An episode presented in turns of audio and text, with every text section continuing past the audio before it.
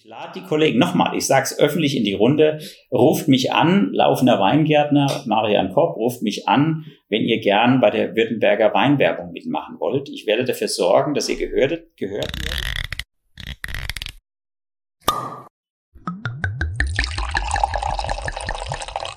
Eine neue Woche, eine neue Episode. Vielen Dank fürs Einschalten. Du hörst wie immer Wein verkauft, den Fachpodcast der Weinbranche. Mein Name ist Diego und ich begrüße dich heute live mit Marian Kopp, dem Geschäftsführer von den Laufener Weingärtnern. Und wir tauchen ein in das Innenleben der Genossenschaften. Ich bin Diego vom Wein verkauft Fachpodcast der Weinbranche. Hier geht es um effektives Weinmarketing Weinbaupolitik, Verkaufskanäle, Betriebsentwicklung und lukrative Marktnischen, die Grenzen der Weinwerbung und die Beziehung unserer Branche zum Alkohol. Als Weinplus-Mitglied bekommst du attraktive Kostenvorteile bei wichtigen Zulieferern der Weinbranche, kannst die Episoden schon 14 Tage früher hören und dich mit hunderttausenden Weinkunden und Weinprofis auf der ganzen Welt vernetzen. Amorim Kork hat diesem Podcast in den ersten Monaten das wirtschaftliche Überleben gesichert das ist die Art von Firma, die man als Partner haben möchte. Und ganz nebenbei ist Amorim mit gutem Grund Weltmarktführer für Korken. Der Green Deal kommt.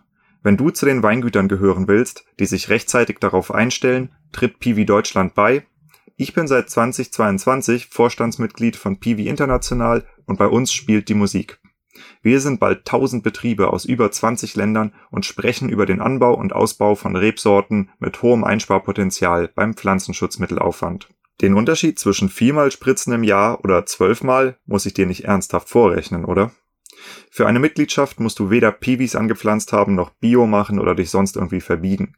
Komm zu uns und informier dich. Neben dem Podcast beraten mein Team und ich kleine und mittlere Familienweingüter, die sich weiterentwickeln und ihre Fahrtrichtung schärfen möchten.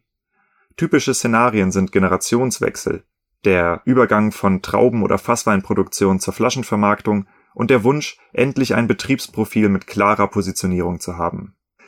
Du bekommst von uns einen realistischen Betriebsentwicklungsplan, der zu 100 Prozent auf deinen betrieblichen Gegebenheiten aufbaut. Wir wissen, was in puncto Fördergeld abgeht und begleiten dich durch den Designprozess, die Auswahl von Dienstleistern oder Software, um den maximalen Gegenwert deiner Investition zu sichern und schleusen deine Weinmarke ins stark wachsende Netzwerk von Wein verkauft, dem Fachpodcast der Weinbranche. Melde dich einfach für ein Vorgespräch. Ich würde sagen, wir fangen die Episode an mit einem Shoutout an den Thomas, Thomas C. Vielen Dank, dass ich heute hier sitze. Der hat mir nämlich den Kontakt klar gemacht. Ich bin bei den Laufender Weingärtnern und mir gegenüber sitzt Marian Kopp und äh, wird von mir heute vielleicht in die eine oder andere Ecke getrieben, aber ich glaube, dass er sich dort auch wieder rausmanövrieren kann, so wie ich ihn bisher erlebt habe. Ähm, wir wollen heute das Thema der Genossenschaften erforschen. Es ist nicht das erste Genossenschaftsinterview. Ihr, ihr habt einen sehr großen äh, Mitspieler, den ich schon im Interview hatte, nämlich Tutiak. Gegen Tutiak äh, ja. sind, glaube ich, alle klein. Ähm, 8000 Hektar. das ist schon krass. Da sind wir klein. Ja. Ähm, aber die Welt der deutschen Genossenschaften spielt eine ganz, ganz große Rolle im Weinbau und eben auch eine sehr kontroverse Rolle. Und ähm, ich bewege mich als Winzer, der irgendwann mal im Rheingau seine Ausbildung gemacht hat, irgendwie immer mehr nach Süddeutschland rein. Ich bin viel mehr in Baden-Württemberg mittlerweile als äh, Richtung Mosel runter. Ähm, und ich treffe hier immer wieder auf das Thema Genossenschaften und auf sehr gemischte Gefühle. Hm. Ähm, insbesondere aus der, aus der Ecke der Direktvermarkter kommt teilweise ziemlich heftige Kritik an Genossenschaften. Mhm. Ähm, es gibt aber auch eine ganze Menge Winzer, mit denen ich spreche, die sagen, also wenn du eine gut laufende Genossenschaft hast, das ist das Beste, was dir passieren kann. Mhm. Ja, beides von bis. Ähm, ich habe jetzt ein Uni-Projekt gemacht. In dem Uni-Projekt äh, an der DHBW haben Studenten Interviews gemacht und da geht es auch dann wieder darum, wie kann man zum Beispiel den Trollinger wieder beleben. Aber was ist auch der Grund dafür, dass der Trollinger so ein bisschen tot ist. Und ähm, da gibt es dann Aussagen wie, ja, die Genossenschaften ruinieren die Preise und die Genossenschaften haben jahrzehntelang einfach nur einen Weinstil gemacht, der halt nach Marmelade schmeckt. Und ähm, deshalb, wenn wir uns außerhalb von Württemberg bewegen, sagen die Händler, ja, ist ja schön, dass du dich, also mach mal Württemberg auf dem Etikett weg und dann können wir darüber sprechen, ob wir das Zeug vermarktet kriegen. Und lauter so Geschichten kriege ich erzählt, die kommen dabei raus.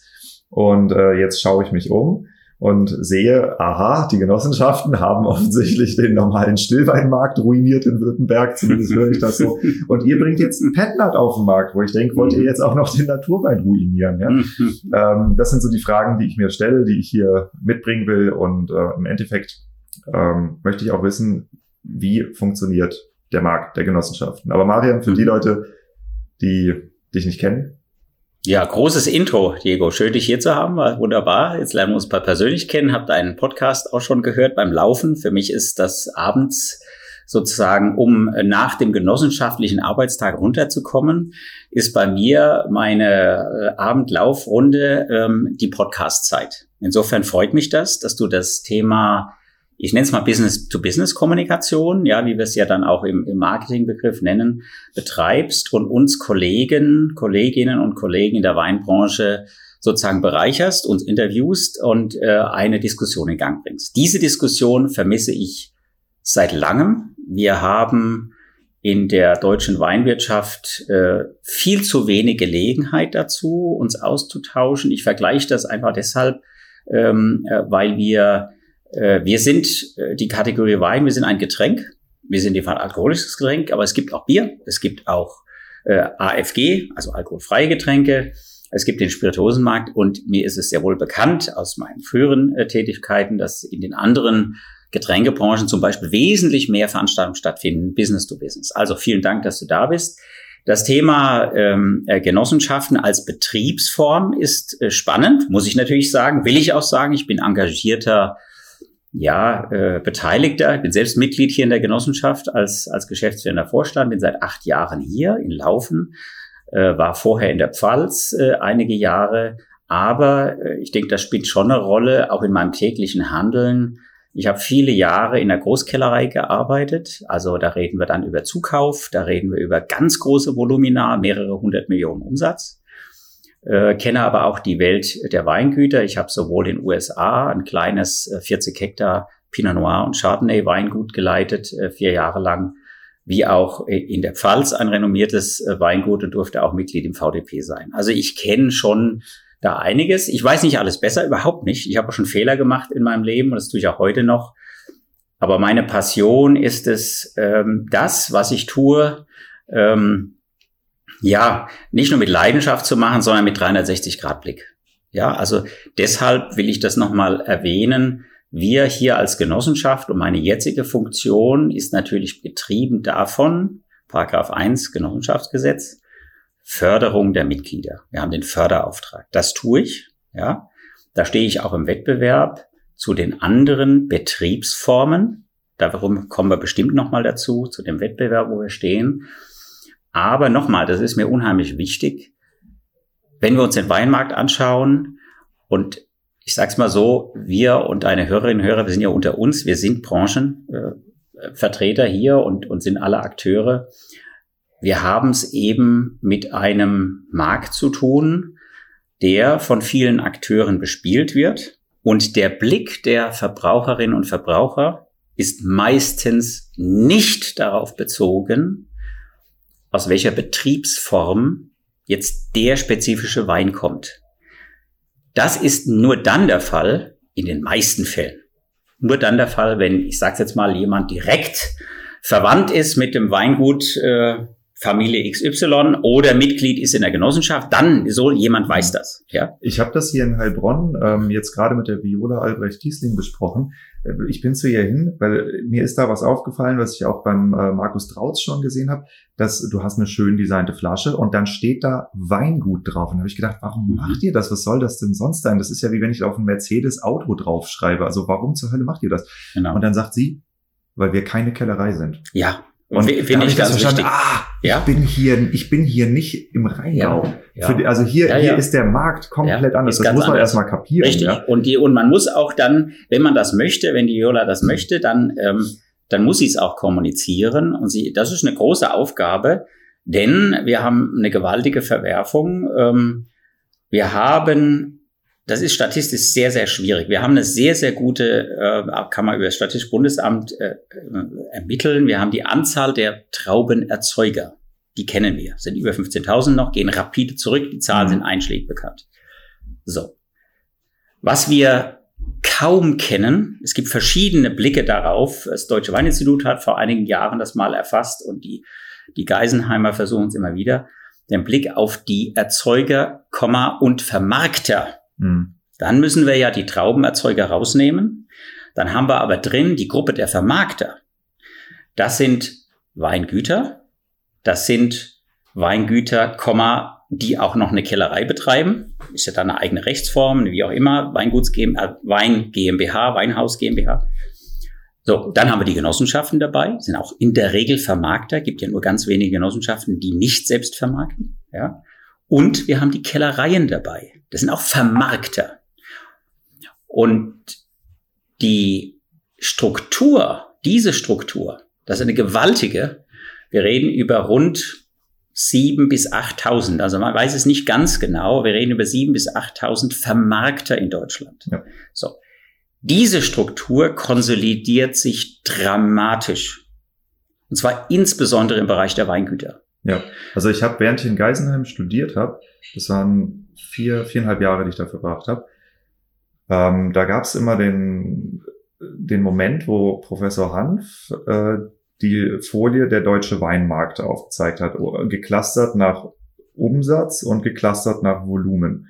Und in den Kleinstbetrieben sind 25 Prozent ausgestorben in der Zeit, in diesen viereinhalb Jahren. Das ist der Grund, warum ich hier sitze, weil mich das, also als ich war damals branchenfremd, ich habe angefangen, also Winzerausbildung gemacht, aber ich komme aus Kiel.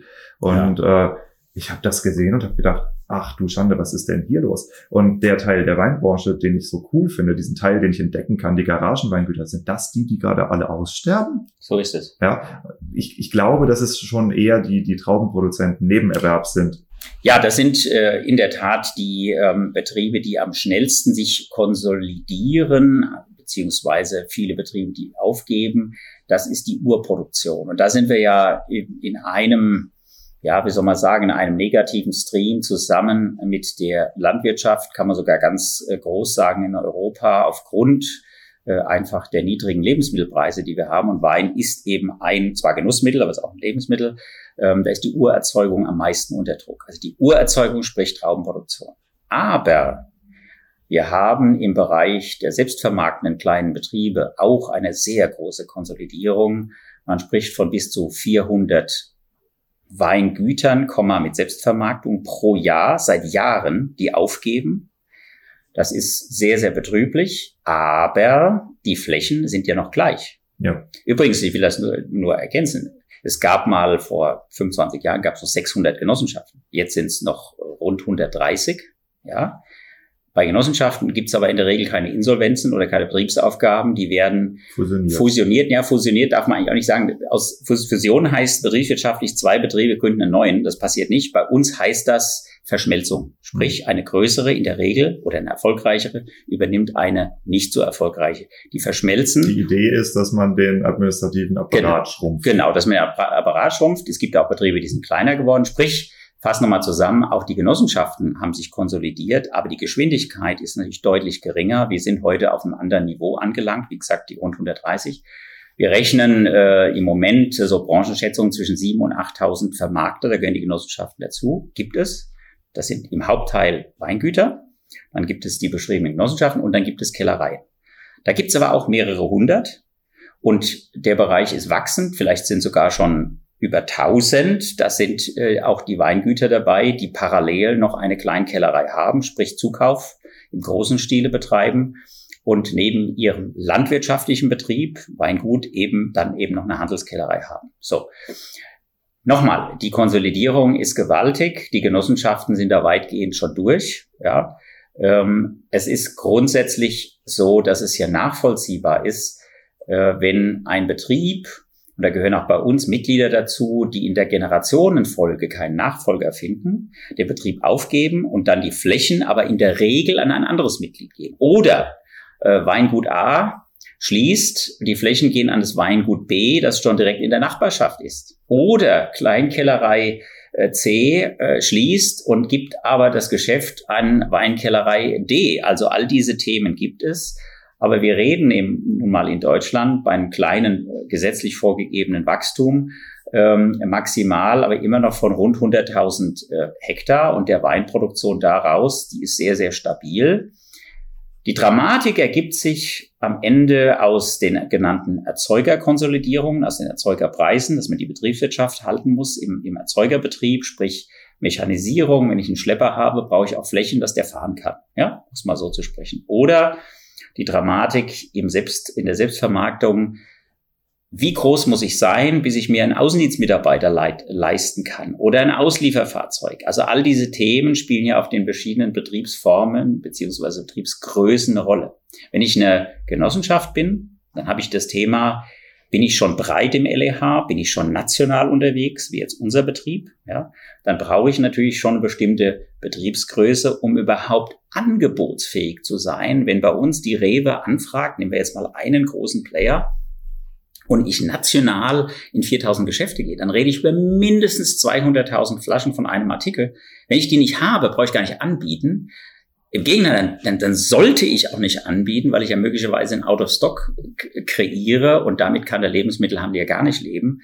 Denn ein leeres Regal ist für den Handel bei den heutigen Wettbewerbszeiten auch nicht finanzierbar. Also nochmal, das ist die Struktur, die wir im deutschen Weinmarkt haben. Große Konsolidierung bei den landwirtschaftlichen Urerzeugen, Trauberzeugen. Zweitgrößte Konsolidierung ist bei den Selbstvermarktern. Ja, und das ist ja auch dein Thema. Wie können wir gut zum, zum Markt äh, verkaufen? Was sind die Tipps und Tricks?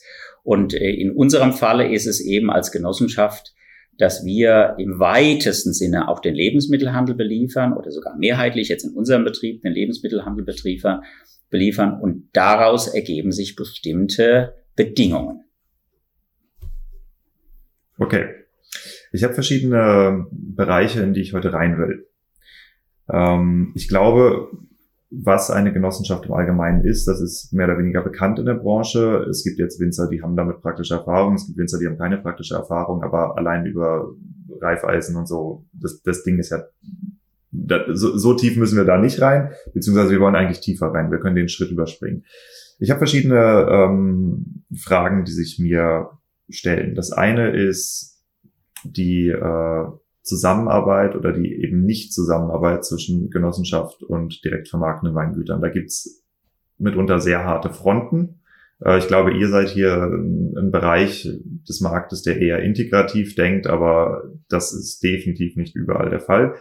Ähm, es gibt einen riesigen Neidfaktor, den ich beobachtet habe. Also gerade ähm, wenn ich wenn ich junge Winzer sehe, wie den ähm, den Maxi Greiner, den habe ich interviewt ähm, aus dem Breisgau, ähm, dessen Betrieb ist aus der Genossenschaft rausgenommen. Der geht jetzt in die Naturwein hochpreisige Ecke und äh, kriegt halt dann von Kollegen auf einmal richtig, wird er angeschossen, ja, kriegt irgendwie halt Anzeigen reingedrückt und all so ein Kram.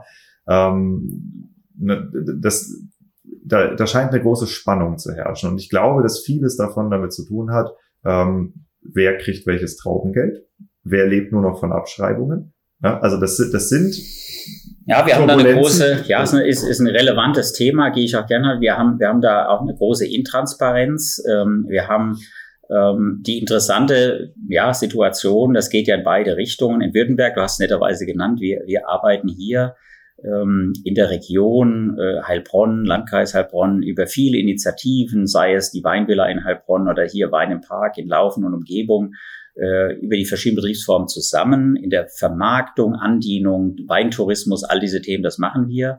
Muss er dazu sagen, dass in Württemberg der Genossenschaftsanteil sehr hoch ist. Drei Viertel sind die Genossenschaften. Und äh, für mich steht es aber außer Frage, dass es für jede Betriebsform unterschiedliche Vorteile gibt, auch in der Andienung Nehmen wir mal Weintourismus. Ja, wir könnten, wir können auch riesige Gruppen hier annehmen. Wir haben die Seele, wir haben die Räumlichkeiten.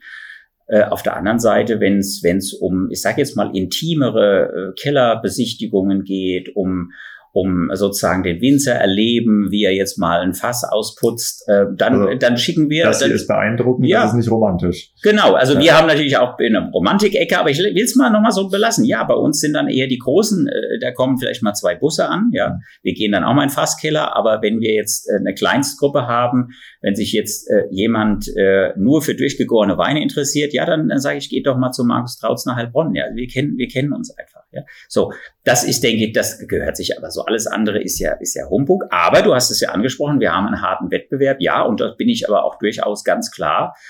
Der Wettbewerb hat sich deshalb dramatisch erhöht, seitdem, ich hatte es ja schon angesprochen, die Konsolidierung, seitdem unsere Kollegen aus dem Weingutsektor, und jetzt spreche ich national, nicht nur Württemberg, gezwungen sind, über ein verändertes Kaufverhalten, nämlich weniger, wie man englisch sagt, Cellar sprich Abhofkauf. Ist ja deutlich weniger geworden. Davon konnten früher Weingüter leben. Ja. Die sind darauf angewiesen, den Lebensmittelhandel zu liefern. Und was ist passiert? Sie sind ins Gehege gekommen mit Genossenschaften, die dort eher das Mittelpreissegment bedient haben seit Jahr und Tag. Und sie sind auch mit Großkellereien in Wettbewerb gekommen, die das untere Preissegment abgebildet haben, aber auch das Interesse haben, das Mittelpreissegment abzubilden, sprich äh, die, die nationalen Marken, die wir so kennen. Ich muss sie jetzt nicht aufzählen, ähm, aber das sind eben in der Regel ja Großkellereien. Sprich, diese ganze sag mal, dieser Druck auf dem Markt, diese ganze Konsolidierung, die hat dazu geführt, dass es immer mal wieder Reibung gibt. Ja, also das ist ganz normales Marktgeschehen ähm, und da ist der Weinmarkt eben nicht anders als andere, bleiben wir mal im Nahrungsmittelbereich, als Mühlen, die gegeneinander, nationale Mühlen, es gibt regionale Mühlen und die, wenn die regionalen Mühlen in den Handel wollen, dann haben sie eine andere Wettbewerbssituation. Ja? Da darf man nicht weinen, das ist einfach, da gelten dann andere Spielregeln und ich bin für Fairplay ähm, und ich bin auch nicht für Blackmailing, also für Schlechtreden, ja. Äh, ich spreche auch nicht von Weingut und nach dann, ja, aber der Wein ist Wein schlecht, man müsste euch eigentlich Wein schlecht nennen oder die Kollegen antworten dann, ja, Genossenschaftsbrühe und so Zeug. Also, also das ist ja, das halte ich für lächerlich. Also, und vor allen Dingen, das interessiert den Handel auch nicht mehr, solche Spielchen. Wir reden im professionellen Marktgeschehen von Zielgruppen, nämlich wer Wer mag euren Wein? Wer könnte euren Wein mögen? Wen wollen wir ansprechen? Und was sind die Vertriebswege? Und wenn ich mich da gut bewege, dann habe ich Chancen. Und schauen wir doch mal, du hast ja auch äh, das ganze, den ganzen Bereich die Diskussion aufgemacht. Es gibt ja eine ganze Reihe von kleineren Kellereien, sprich Weingütern, die auch zukaufen und die über ihre Marke das kann eine Familienmarke sein, aber die dann korrekterweise dann als, auch als Kellerei auf dem Rückenetikett erscheint, die sehr erfolgreich in den Handel gekommen sind. Und da ziehe ich den Hut. Ja. Günther ja auch. Ja, naja, gut. Also das ist wiederum, aber Achtung, Diego, jetzt sind wir im Großkellereibereich. Und da sind wir jetzt bei Testimonials und bei Promi-Marketing. Ja, der hat es aber eben nicht mit einem kleinen Weingut gemacht. Der hat ja auch nicht, der hat ja nicht gesagt, Otegrafen wird jetzt ganz groß vermarktet. Er unterscheidet es. Der hat seinen Testimonial-Namen genommen. Aber hier dahinter steckt eine Großkellerei. Das ist keine Genossenschaft. Ja. Wir könnten das vielleicht sogar auch, wir würden es aber sicherlich anders machen, ähm, weil bei uns ist das Thema, das will ich an der Stelle noch nennen, wir als Betrieb kaufen in der Regel, außer in ganz, ganz wenigen Ausnahmefällen, wir kaufen nicht zu. Wir haben, wenn du so willst, 100% Erzeugerabfüllung. Ganz, ganz, in ganz, ganz wenigen Fällen, wenn uns mal was ausgeht, kaufen wir mal bei, bei Kollegen äh, etwas Wein zu. Ähm, aber in, wir sind eben, deswegen nenne ich das Beispiel Jauch, wir würden das so nicht machen, bei uns müsste der teurer sein, weil wir mit diesen Kellereistrukturen da auch nicht mithalten können. Wir können nicht hergehen und vier Millionen Liter auf dem Markt zukaufen, günstigst und geschickt und Cuvées machen, weil ich müsste ja die Trauben, beziehungsweise dann den Wein, der aus den Trauben entstanden ist, der in unseren Flächen wächst, nehmen. Und da habe ich andere Gestehungskosten. Ja, also das heißt, auch wir haben Grenzen der Wettbewerbsfähigkeit. Und ich nenne das mal so allgemein für den Genossenschaftssektor, dieser über 100 Genossenschaften. In der Regel können die aus äh, Größen, Kapazitäts- und Arbeitsteiligkeitsgründen nicht mithalten mit den Großkellereien. Wenn wir heute bei Großkellereien von über 300 Millionen Füllungen sprechen, wir sind bei rund 8 Millionen Litern, die wir auf der Flasche vermarkten, da siehst du schon den Unterschied. Über 300 Millionen zu acht. Ja. Und wenn wir dann uns vergleichen zu einem kleinen Weingut, Kollegen von uns, die vielleicht 40.000 Flaschen vermarkten, für die sind dann wiederum unsere acht Millionen riesig. Ich wollte es nur mal in die Perspektive stellen. Wovon reden wir?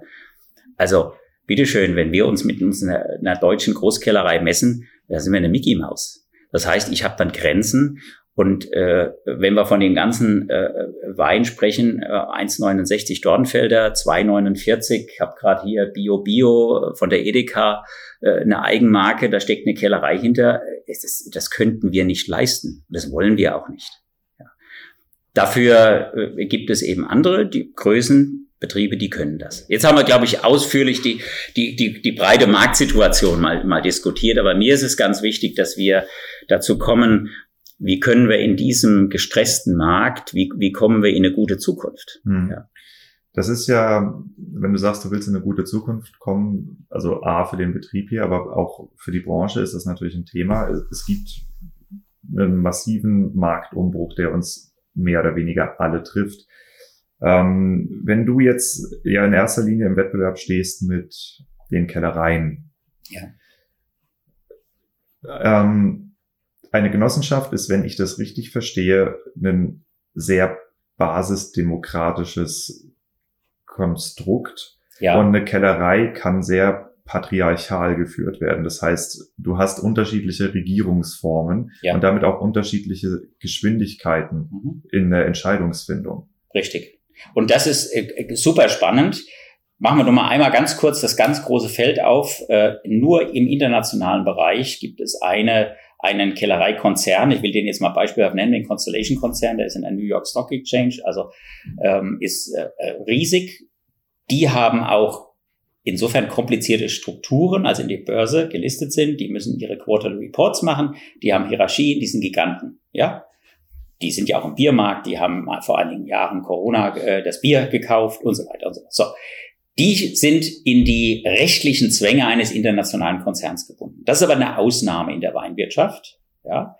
Ähm, und hier haben wir es ja auch mit dem Mischkonzern zu tun. In der Regel haben wir es ähm, ja bei den Kellereien, und wir hatten ja die vorhin schon angesprochen, den deutschen Kellereien mit Familienunternehmen zu tun. Und das ist auch ganz wesentlich. Die können sehr schnell entscheiden. In der Regel sind das entweder im Besitz von einem eigenen einzigen Gesellschafter, sprich eine Familie, in seltenen Fällen sind es mehrere Familien, aber die haben dann äh, ihre eigene Regulative, dass jemand entscheiden kann, nämlich der Geschäftsführer. So, Geschäftsführer der Gesellschaft. Der ist schnell, da ist, äh, da ist auch Tempo gefragt, das sind in der Regel die großen Kellereien bei uns in Deutschland. So, bei Genossenschaften, du hast angesprochen, haben wir das Konstitut, dass wir über den Gesetzesrahmen, über das Deutsche Genossenschaftsgesetz schon reguliert sind, nämlich wir haben Überwachungs- ähm, ein Überwachungsstatut. Jede Genossenschaft wird einmal im Jahr über eine Verbandsprüfung geprüft. Das ist zwangsmäßig. Das ist wie eine, man muss sich vorstellen, äh, fünffach dimensionierte Wirtschaftsprüfung, die durchläuft, die bei uns die Mitgliederverwaltung überprüft, wo also ein unabhängiges... Das muss ein externer kommen. Das muss ein externer kommen, das dürfen wir nicht selber machen, müssen wir vorbereiten, kostet auch Geld. So, das ist ja zum Schutz der Mitglieder gedacht. Also das ist im Genossenschaftsgesetz festgelegt. Mhm. Und das andere Thema ist, äh, Stichwort Demokratie, wir haben auch, ist auch Genossenschaftsgesetz, One Member, One Vote. Also man hat, jedes Mitglied hat eine Stimme. Und auch Häufelungen, die sind zwar möglich, aber nicht bei wesentlichen Entscheidungen. Maximal drei ist im Gesetz möglich. Bei uns ist es so, wir haben keine Häufelung. Das heißt, jedes unserer Mitglieder hat eine Stimme in der Generalversammlung. Häufelung wäre, je nachdem, wie groß dein Anteil genau. ist. Genau, wenn man größer ist, dass man dann drei Stimmen hat. Aber im Genossenschaftsgesetz ist das auch festgelegt, dass äh, bei wesentlichen Entscheidungen ist die Häufelung wiederum nicht gültig. Das heißt, bleiben wir dabei, one member, one vote. So. Das, wenn man das weiterdenkt, führt ja dann dazu, dass ähm, äh, es möglich sein kann, dass äh, Entscheidungen erstmal, man muss, Generalversammlung heißt das bei uns, im Konzern wäre es Aktionär, in der AG wäre es eine Aktionärsversammlung, die muss man einberufen und das ist eine komplizierte Angelegenheit. Das könnte äh, zu Trägheit, äh, kann, kann zu Trägheit führen. Also jetzt mal salopp gesagt, dann stelle ich mir das so vor, ähm, du bist konfrontiert oder du, du nicht als du, sondern du als Geschäftsführer einer Genossenschaft im Allgemeinen mit äh, Lieferantenbetrieben, landwirtschaftlich geprägten Lieferantenbetrieben, die sich seit Jahrzehnten nicht darum kümmern müssen, eine Flasche zu verkaufen, weil das ja dein Job ist als Geschäftsführer beziehungsweise hier mit der Vertriebsabteilung. Und die müssen aber Entscheidungen mittreffen über Marketingthemen. Das würde mir krass auf den Sack gehen. Genau, die, deswegen dürfen sie auch keine Entscheidung treffen. Das äh, führe ich jetzt gleich nochmal äh, gleich noch aus. Es gibt ganz klare, recht, äh, ganz klare in der Satzung definierte Mitentscheidungsrechte, beispielsweise wenn man eine Firma übernimmt, wenn wir Firmenteile verkaufen, das geht über eine Generalversammlung. Aber wenn es darum geht, eine neue Marke zu entwickeln oder wenn es darum geht, einen Mitarbeiter einzustellen, dann sind das ganz normale Geschäftsführungsentscheidungen. Im Zweifel, da gibt's dann auch nochmal, das ist pro Genossenschaft unterschiedlich, bei uns ist beispielsweise so, wenn wir über 200.000 Euro investieren, müssen wir den Aufsichtsrat fragen. Hm. Ja, da gibt's gestaffelte Systeme. Aber es ist jetzt nicht so, dass wir jedes Mal eine Generalversammlung einberufen müssen. Bei uns mit über 1100 Mitgliedern, ja, und da muss ja dann auch äh, innerhalb äh, der Versammlung muss dann eine qualifizierte Mehrheit da sein oder sogar eine Dreiviertelmehrheit. Wie gesagt, das sind alles jetzt Detailthemen, aber das würde uns ja, äh, würde uns ja blockieren. Das heißt, wir haben äh, äh, von der Generalversammlung einen gewählten Vorstand und äh, wir haben einen Aufsichtsrat und äh, der Vorstand ist für die operative Geschäftsführung zuständig, der Aufsichtsrat überwacht. Auch das ist festgelegt und da sind wir dann ähm, äh, für unser Haus zumindest so, dass wir eine ganz klare, sowohl die Geschäftsführung eine, eine Geschäftsordnung des Vorstands haben oder im Aufsichtsrat. Wir wissen, was wir entscheiden dürfen, was wir auch entscheiden müssen. Und der Aufsichtsrat hat eine Überwachungsfunktion. So, das ist definiert diese ganze Kaskade dieser Entscheidungswege beziehungsweise dieser definierten Entscheidungen, die klingen schon so ein bisschen wie ein Großkonzern, richtig? Also das ist ja schon. Das klingt nach viel Papierkram. Das klingt nach viel Papierkram, genau. Und das kann auch ausarten, wenn man, und das ist eigentlich so mein, mein Hauptthema, wenn du mich imaginär fragen würdest, was macht eine erfolgreiche Genossenschaft von einer, oder unterscheidet eine erfolgreiche von einer nicht erfolgreichen, ist das Risiko oder das in vielen Fällen wenn man als Genossenschaft sozusagen sich verlangsamt und damit nicht erfolgreich wird in unserem schnellen Markt, dann kann es damit zu tun haben, dass man keine Entscheidung zustande bekommt. Und ich nenne das mal, das ist das Autorisierungsproblem. Damit hat sich auch schon die Wissenschaft befasst. Der Professor von Hanf in, in Geisenheim, der hat mal sauber ausgearbeitet in, in mehreren Veröffentlichungen das Thema doppelte Prinzipalagententheorie. Denn nur mal so viel dazu gesagt, Prinzipal, also unsere Gesellschafter sind ja unsere Winzer. Das sind die Prinzipale. Und Agenten ähm, äh, sind sie insofern, als dass sie auch noch äh, uns Trauben liefern. Das heißt, äh, sie sind äh, auch noch äh, unsere Kunden. Also sie haben eine Doppelfunktion. Und wenn man so will, ich übersetze das mal, ein Mitglied könnte ja bei mir hier reinlaufen in mein Büro und könnte sagen, ich bin hier Mitglied, sozusagen, ich bin Ihr Chef ich bin ja hier Mitglied und Sie sind ja hier Angestellter. So. Und ich möchte, dass Sie dies und dieses tun. Nämlich zum Beispiel, das dass Sie mein Traubengeld, nehmen wir mal an, dass es ein Mitglied das wunderschön Syrah angepflanzt hat, weil ich hier gerade die Syrah-Flasche stehen habe, ähm, und sagen, pass mal auf, erhöhe die mal. Also sprich, er macht eine Einzelbetriebsoptimierung. So. Das ist genauso wenig zulässig oder das sollte so nicht sein. Und dann dass muss das, er dir das sagt oder dass er mir das, weder, dass er, also er kann mir das sagen, wenn ich einen Fehler mache, ja. tue ich das dann auch. Ja. Diesem Mitglied würde ich freundlich, aber bestimmt erklären, dass ich hier bin, weil mich die Genossenschaft eingestellt hat und die Generalversammlung bestätigt hat als Vorstand und dass ich, ähm, in dem Fall bei mir ist es tatsächlich ein Angestelltenvertrag, aber meine Kollegen, äh, die sind von der Generalversammlung gewählt, also die Ehrenamtlichen. So, das heißt, wir haben Funktionen und unsere Funktion ist, das Traubengeld mit dem Aufsichtsrat festzulegen. So, wir haben ganz klare Strukturen. Ja. Hm. Also wir werden nicht hergehen und jetzt einzelbetrieblich äh, ein einzelnes Mitglied fördern, würden wir nämlich dem Genossenschaftsgesetz schon Paragraph 1 widersprechen, Mitgliederförderung. Und das muss dann natürlich transparent und gleichförmig sein. Wir können nicht einzelne Mitglieder bevorzugen. So. Bist du haftbar gegenüber den Mitgliedern? Also Stichwort Fehlentscheidung, Vermögensschaden ja, oder sowas? gibt es. Deswegen, da gibt es auch Versicherungen dafür. Äh, der Vorstand äh, haftet, ja, in der Tat nehmen wir mal Arbeitszeitvergehen, das sind so die üblichen Fälle, wie auch ein Weingutsbesitzer, mhm. wenn er einen Fehler macht. Ja. Da gibt es Versicherungen, aber wir sind haftbar, wir sind, die Vorstände sind Organe der Genossenschaft, das ist wie ein Organ einer GmbH, der Geschäftsführer haftet. Wie gesagt, wir haben, wir haben dafür Versicherungen, wir haften. Aber nochmal, ich will das nochmal zurückgeben, das Beispiel fertig zu machen.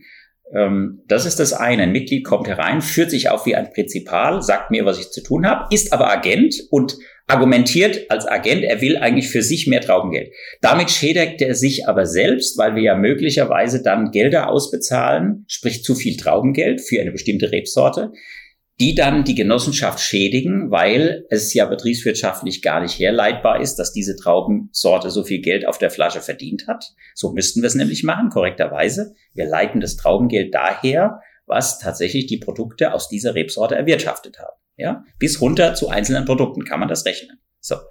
Und wir müssen natürlich sprecht das verhindern. sprecht ihr an Pflanzempfehlungen aus? Also, Absolut, das ist ein anderes Thema. Wenn ihr das jetzt nicht hinkriegt, ja. Syrat zu vermarkten und genau. der dann sagt, ja, aber ihr habt doch gesagt, ich soll ihn anpflanzen. Ja, richtig. Also das ist in den Genossenschaften unterschiedlich. Wir sind sehr streng. Wir geben Pflanzempfehlungen. Damit sind wir auch ein Stück weit, ja, man so will, haftbar. Nicht jetzt rechtlich, sondern moralisch haftbar.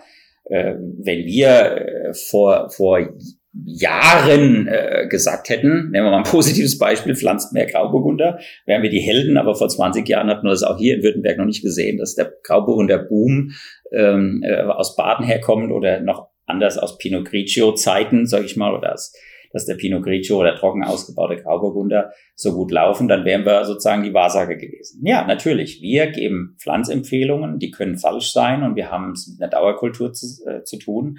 Wenn wir heute sagen, zwischen 50 und 70.000 Euro kostet es ein Hektar äh, Rebfläche anzulegen, ja, dann ist das eine gewaltige Entscheidung, die wir mit beeinflussen und damit auch moralisch haftbar sind. Wir sind nicht faktisch haftbar in dem Fall, wir sind aber moralisch haftbar und das Mitglied kann bei uns zwei Jahre Kündigungsfrist, wenn er sich mehrfach falsch beraten fühlt, könnt ihr sagen, dann trete ich aus. Ihr seid ja, ihr seid eine Katastrophe, ihr habt mich mehrfach falsch beraten, dann kann er nur gehen. In dem Fall kann er uns nicht verklagen, er kann gehen. Aber dann ähm, ja, wird die Genossenschaft kleiner. Das wollen wir nicht. Das heißt, wir geben uns da große Mühe und wir müssen eben aufpassen, dass wir nicht einzelne Mitglieder bevorzugen. Nochmal, doppelte Prinzipalagententheorie. Äh, dass dieses Thema, dass wir strukturiert und sehr transparent die Genossenschaft, den Betrieb führen und nachvollziehbare Entscheidungen treffen und die auch kommunizieren. Das ist das, man kann das wieder zurückführen zu dem Thema ganz einfach, was unterscheidet eine erfolgreiche von einer nicht erfolgreichen Genossenschaft? Sei konsequent im Handeln, kommuniziere gut, ja, vor dem Hintergrund einer ganz konsequenten Marktorientierung. Das ist mir unheimlich wichtig. Es ist in jeder Betriebsform dann das Gleiche. Da sind wir alle gleich. Von Weingut bis Größtkellerei. Marktorientierung in einem Markt. Wir hatten ja schon die 100.000 Hektar genannt. Aber wir haben es auch mit einem Weinkonsum zu tun, mit einem gesellschaftlichen Thema Alkoholkonsum. Und wir haben es mit der Demografieentwicklung zu tun. Der Weinmarkt in Deutschland wächst nicht. Er stagniert und dieses Jahr, ganz aktuell, die letzten neun Monate, ist er zweistellig rückläufig. Das heißt, der Druck auf dem Kessel ist gewaltig. Der gewaltige Druck ähm, ist, glaube ich, das, was in erster Linie auch dazu führt, dass eben Genossenschaftsmitglieder darüber nachdenken, entweder die Genossenschaft zu wechseln oder in den Fassweinmarkt reinzugehen oder auf die Flasche zu gehen. Hat man als Genossenschaftsmitglied eine Exklusivität gegenüber der eigenen Genossenschaft oder könnte ich bei zwei Genossenschaften Mitglied sein oder könnte ich auch anfangen, eine eigene Flaschenweinvermarktung aufzuziehen? Alles das gibt es in der deutschen Weinwirtschaft, in der Genossenschaftswirtschaft, wenn ich es mal so nenne. Bei uns ist es nicht möglich. Also wir haben, wir sind eine strenge, eine sogenannte Vollablieferer-Genossenschaft mit Vollablieferungspflicht.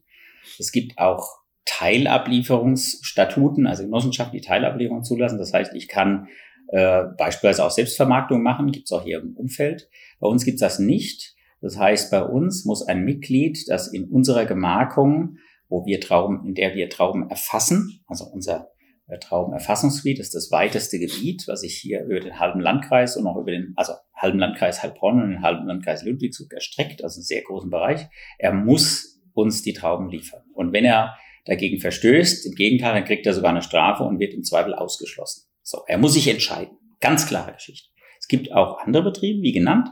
Da kann ich bei mehreren Genossenschaften Mitglied sein. Bei uns ist das nur möglich, wenn jetzt ein Mitglied von ganz weit weg, wo wir gar keine Flächen annehmen wollen, also weil wir die Lagen gar nicht bei uns integrieren wollen, dann können wir ihm das nicht verhindern. Also nehmen wir mal an, ein Weinbaugebiet, was in Stuttgart Flächen hat. ein, ein, ein, ein, ein, äh, ein, ein Genossenschaftsmitglied, ähm, ein Traubenerzeuger, der in Stuttgart Flächen hat, der dürfte in Genossenschaft, in, in Stuttgart seinen eigenen Wein vermarkten, beziehungsweise dort in einer anderen Genossenschaft Mitglied sein. Aber er dürfte zum Beispiel, wenn er den Wein vermarktet, ihn schon nicht mehr in unserem Absatzgebiet vermarkten. Also da wird es dann schon gefährlich. Also das trifft den sogenannten Untreueparagraf, da könnten wir dagegen verstoßen. Wie gesagt, es gibt alles. Es gibt alle Möglichkeiten. Die wesentliche Möglichkeit, die ein Mitglied hat, ist die Kündigung. Bei uns ist das Statut, man kann innerhalb von zum Jahresende, innerhalb von zwei Jahren, also wenn ich zum Jahresende kündigung, bin ich nach zwei Jahren dann raus. So, das kann ich machen. Das gibt es gelegentlich. Bei uns ist der Weg meist andersrum. Wir sind eine sogenannte wachsende Genossenschaft. Wir haben hier in Deutschland, hier in, in, in Laufen haben zwei, äh, zwei Weingüter geschlossen. In einem Fall keine Betriebsnachfolge und im anderen Fall aus ökonomischen Gründen. Und wir haben weitestgehend diese Flächen übernommen. Die wurden uns dann äh, unseren Mitgliedern angeboten zur Pacht oder zum Kauf und die Flächen sind jetzt bei uns. Also es gibt diesen umgekehrten Weg auch. Da ist der Markt offen. Es gibt ein Statut und das ist, wie gesagt, zwei Jahre Kündigungsfrist. Die Mitglieder sind ja bei uns, und das hast du ja auch schon angesprochen, ganz, ganz offen das Thema Traubengeld. Das ist bei Genossenschaften ganz transparent. Man liefert die Trauben ab und bekommt, je nach Regelung in der einzelnen Genossenschaft, gibt es auch Unterschiede, man bekommt über einen gewissen Zeitraum diese Trauben bezahlt. So, da gibt es einen Preis. Genauso gibt es einen Preis, wenn ich Traubenerzeuger bin und gehe an einen freien Markt und verkaufe die Trauben. Das, das Traubengeld wird nicht auf einmal ausgezahlt, ne? In der Regel nicht. Es gibt Genossenschaften, die machen das. Äh, wir zahlen das ratierlich aus äh, über drei Jahre. Ja, alle zwei Monate zahlen wir aus und damit haben wir einen Ausgleich über die verschiedenen Jahrgänge. Ja, das heißt, bei uns ist eine Auszahlung immer über die verschiedenen Jahrgänge gestaffelt. Und das macht es sozusagen berechenbarer. Das ist ein Ausgleichsfaktor. Ähm, das gibt es seit ganz vielen Jahren, ähm, dass ein Mitglied, wenn er bei uns jetzt ein ganz klein, nehmen wir mal den 17er Jahrgang, da hatten wir Frost, hatten wir riesiges Minus, also über 40 Prozent Rückgang in den, in den Ablieferungen. Aber in dem Folgejahr hat er nicht 40 Prozent weniger Traubenwelt bekommen, sondern das hat sich über die nächsten drei Jahre dieses Minus egalisiert. Das heißt, es ist planbar. Ja, man kann sagen, es ist ein Zinsnachteil. Die andere Betrachtung ist ja, wenn ich Trauben abliefere, will ich sofort das Geld in der Regel bis zum Martini, 11.11. .11. wird bezahlt. Wenn ich jetzt an eine Großkellerei oder immer abgebe, ja, dann habe ich einen Zinsvorteil. Aber es kann mich kalt erwischen, wenn ich kleine einen kleinen Herbst habe, einen kleinen Jahrgang, äh, dann habe ich sehr wenig Geld. Und wenn ich aber eng gestrickt bin, was man in der Regel ja ist, in der Landwirtschaft, sag's mal nochmal so weitgehend Landwirtschaft, da habe ich ein Problem. Und wir sind sozusagen ein ausgleichender Betrieb. Bei uns ist es typisch so, wie ganz, ganz oft in Württemberg über drei Jahre wird ausgezahlt. Aber ich komme nochmal darauf zurück. Ich kann ja entscheiden, ich trete aus, gehe an den freien Markt, sprich werde äh, Traubenerzeuger oder sogar, ich mache eine Kellerei auf, werde Fassweinerzeuger, also produziere Wein, vergehre, gehe dann an den Markt. Oder ich baue eine eigene Vermarktung auf. Also ich sprich, ich werde Weingut, klassisch, und bin Selbstvermarkter, wie wir dann sagen. Ab da beginnt die Intransparenz. Ja, und das ist ja das Thema, da können wir nicht vergleichen. Ich will jetzt nur noch mal den Punkt machen. Ja. Ähm, in der Regel werden eben Traubengelder veröffentlicht aber bei kleinen Betrieben sind auch nicht veröffentlichungspflichtig im Bundesanzeiger. Wir kennen deren Gewinne nicht oder Verluste.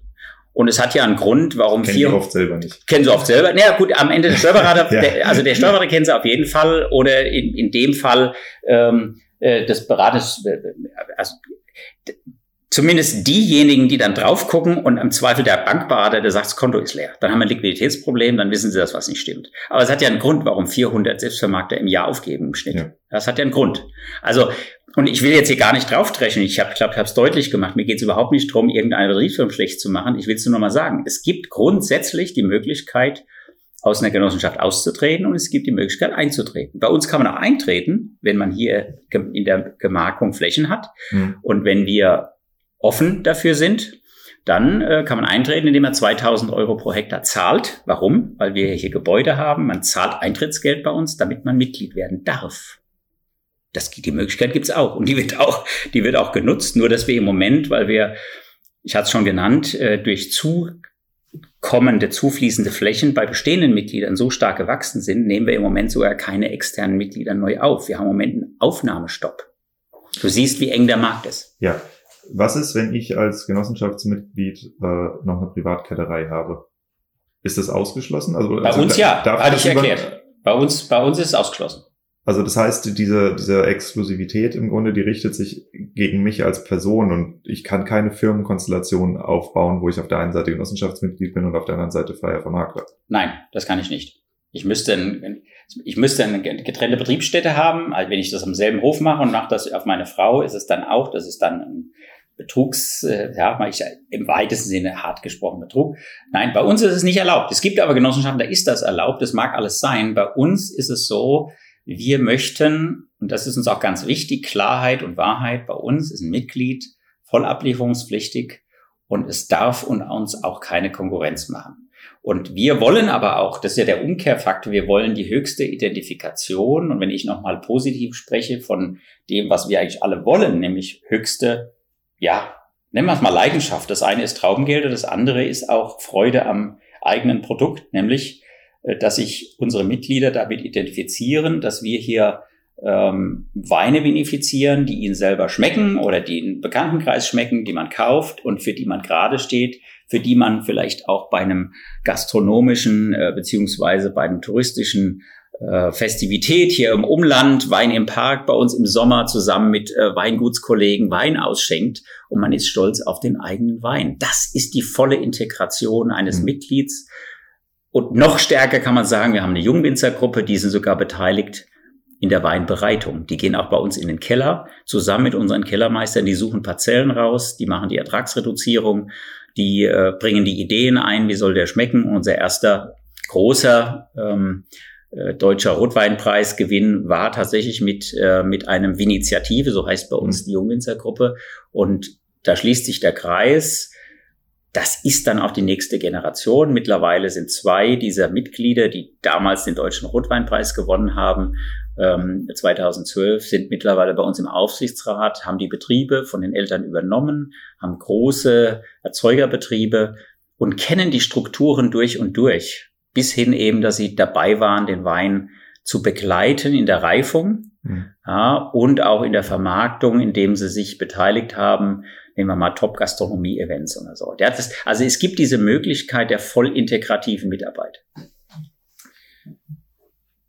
Wie steuerst du, ähm, dass du nicht nur mit Menge voll gebombt wirst, sondern auch eine gewisse Qualität kriegst, weil als Genosse will ich ja in erster Linie Kilos abliefern und ihr müsst halt, da ihr ja, wie du gesagt hast, immer mehr auch im Wettbewerb mit direkt vermarktenden Weingütern im LEH seid, ihr müsst ja einen gewissen Qualitätsstandard hochhalten. Wir haben definitiv, ganz, ganz wichtige Frage, ganz, ganz relevant.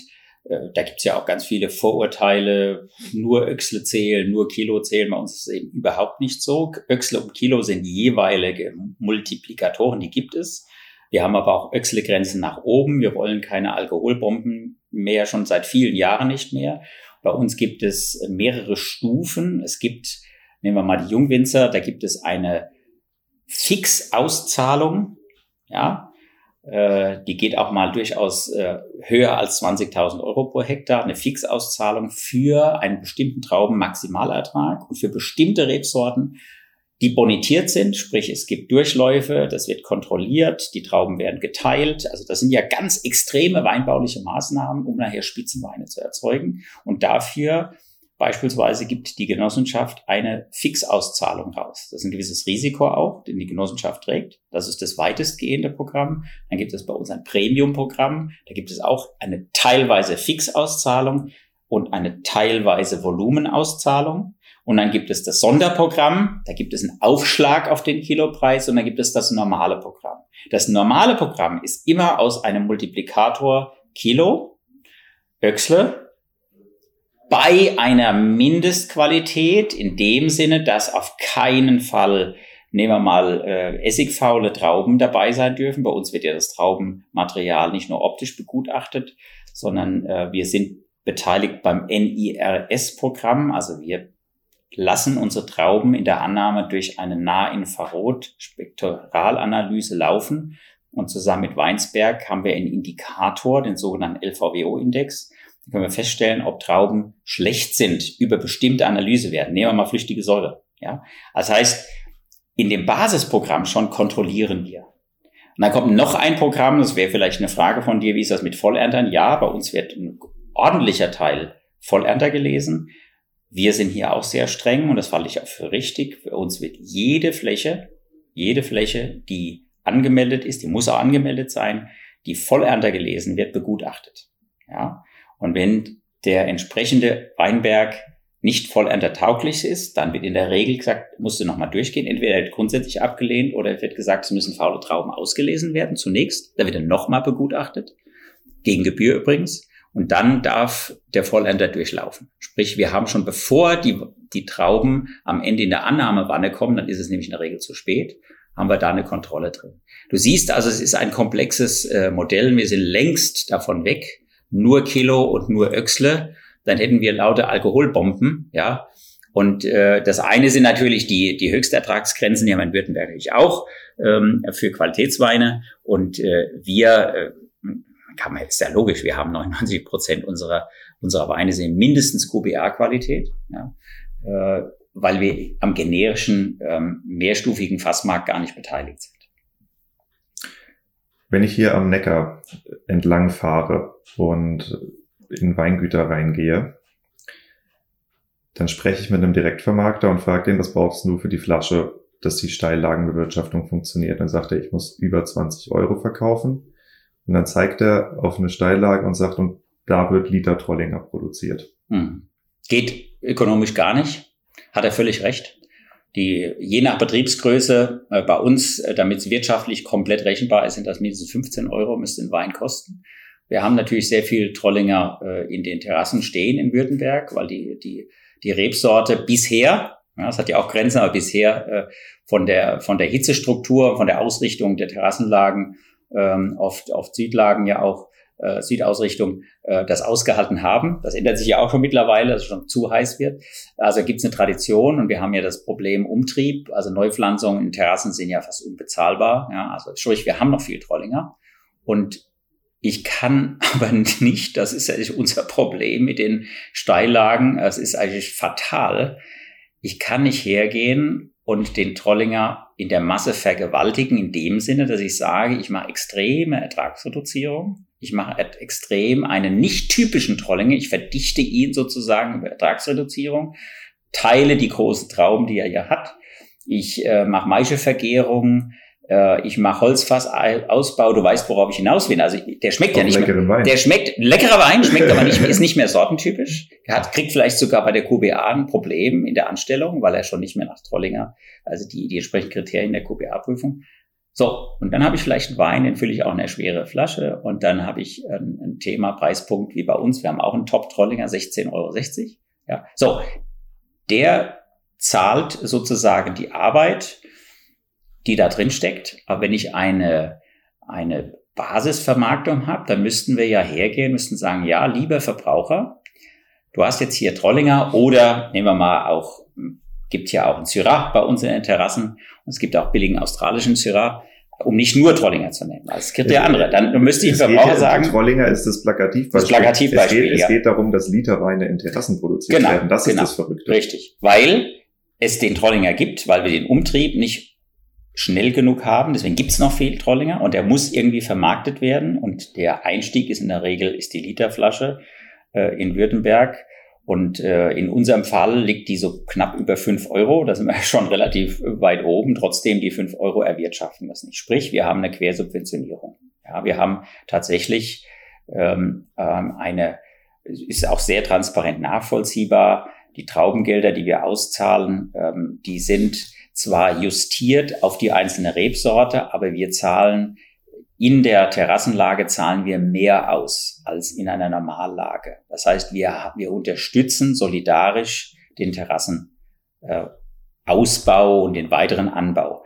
Wir haben aber ein ganz großes Problem. Wir haben eben wir, nicht die Möglichkeit, dem Verbraucher mit der moralischen Keule oder gar von Gesetzes wegen zu sagen, liebe Verbraucherinnen und Verbraucher, also in Württemberg gibt es Steillagen, diese Weine müssen mindestens 15 oder 20 Euro kosten. Und lieber Handel, jetzt vermarktet den mal mindestens so, dann verstoßen wir gegen Kartellrecht, dann haben wir das, das ganze Thema des Wettbewerbsrechts, wir haben die Situation, dass sowas eigentlich gar nicht geht und vom Markt her schon mal gar nicht, denn schau dir die äh, zwei bis drei Aktionen, 3,99 äh, Mosel, Riesling, die der Aldi jedes Jahr macht. Sprich, da wird ein Preis gesetzt.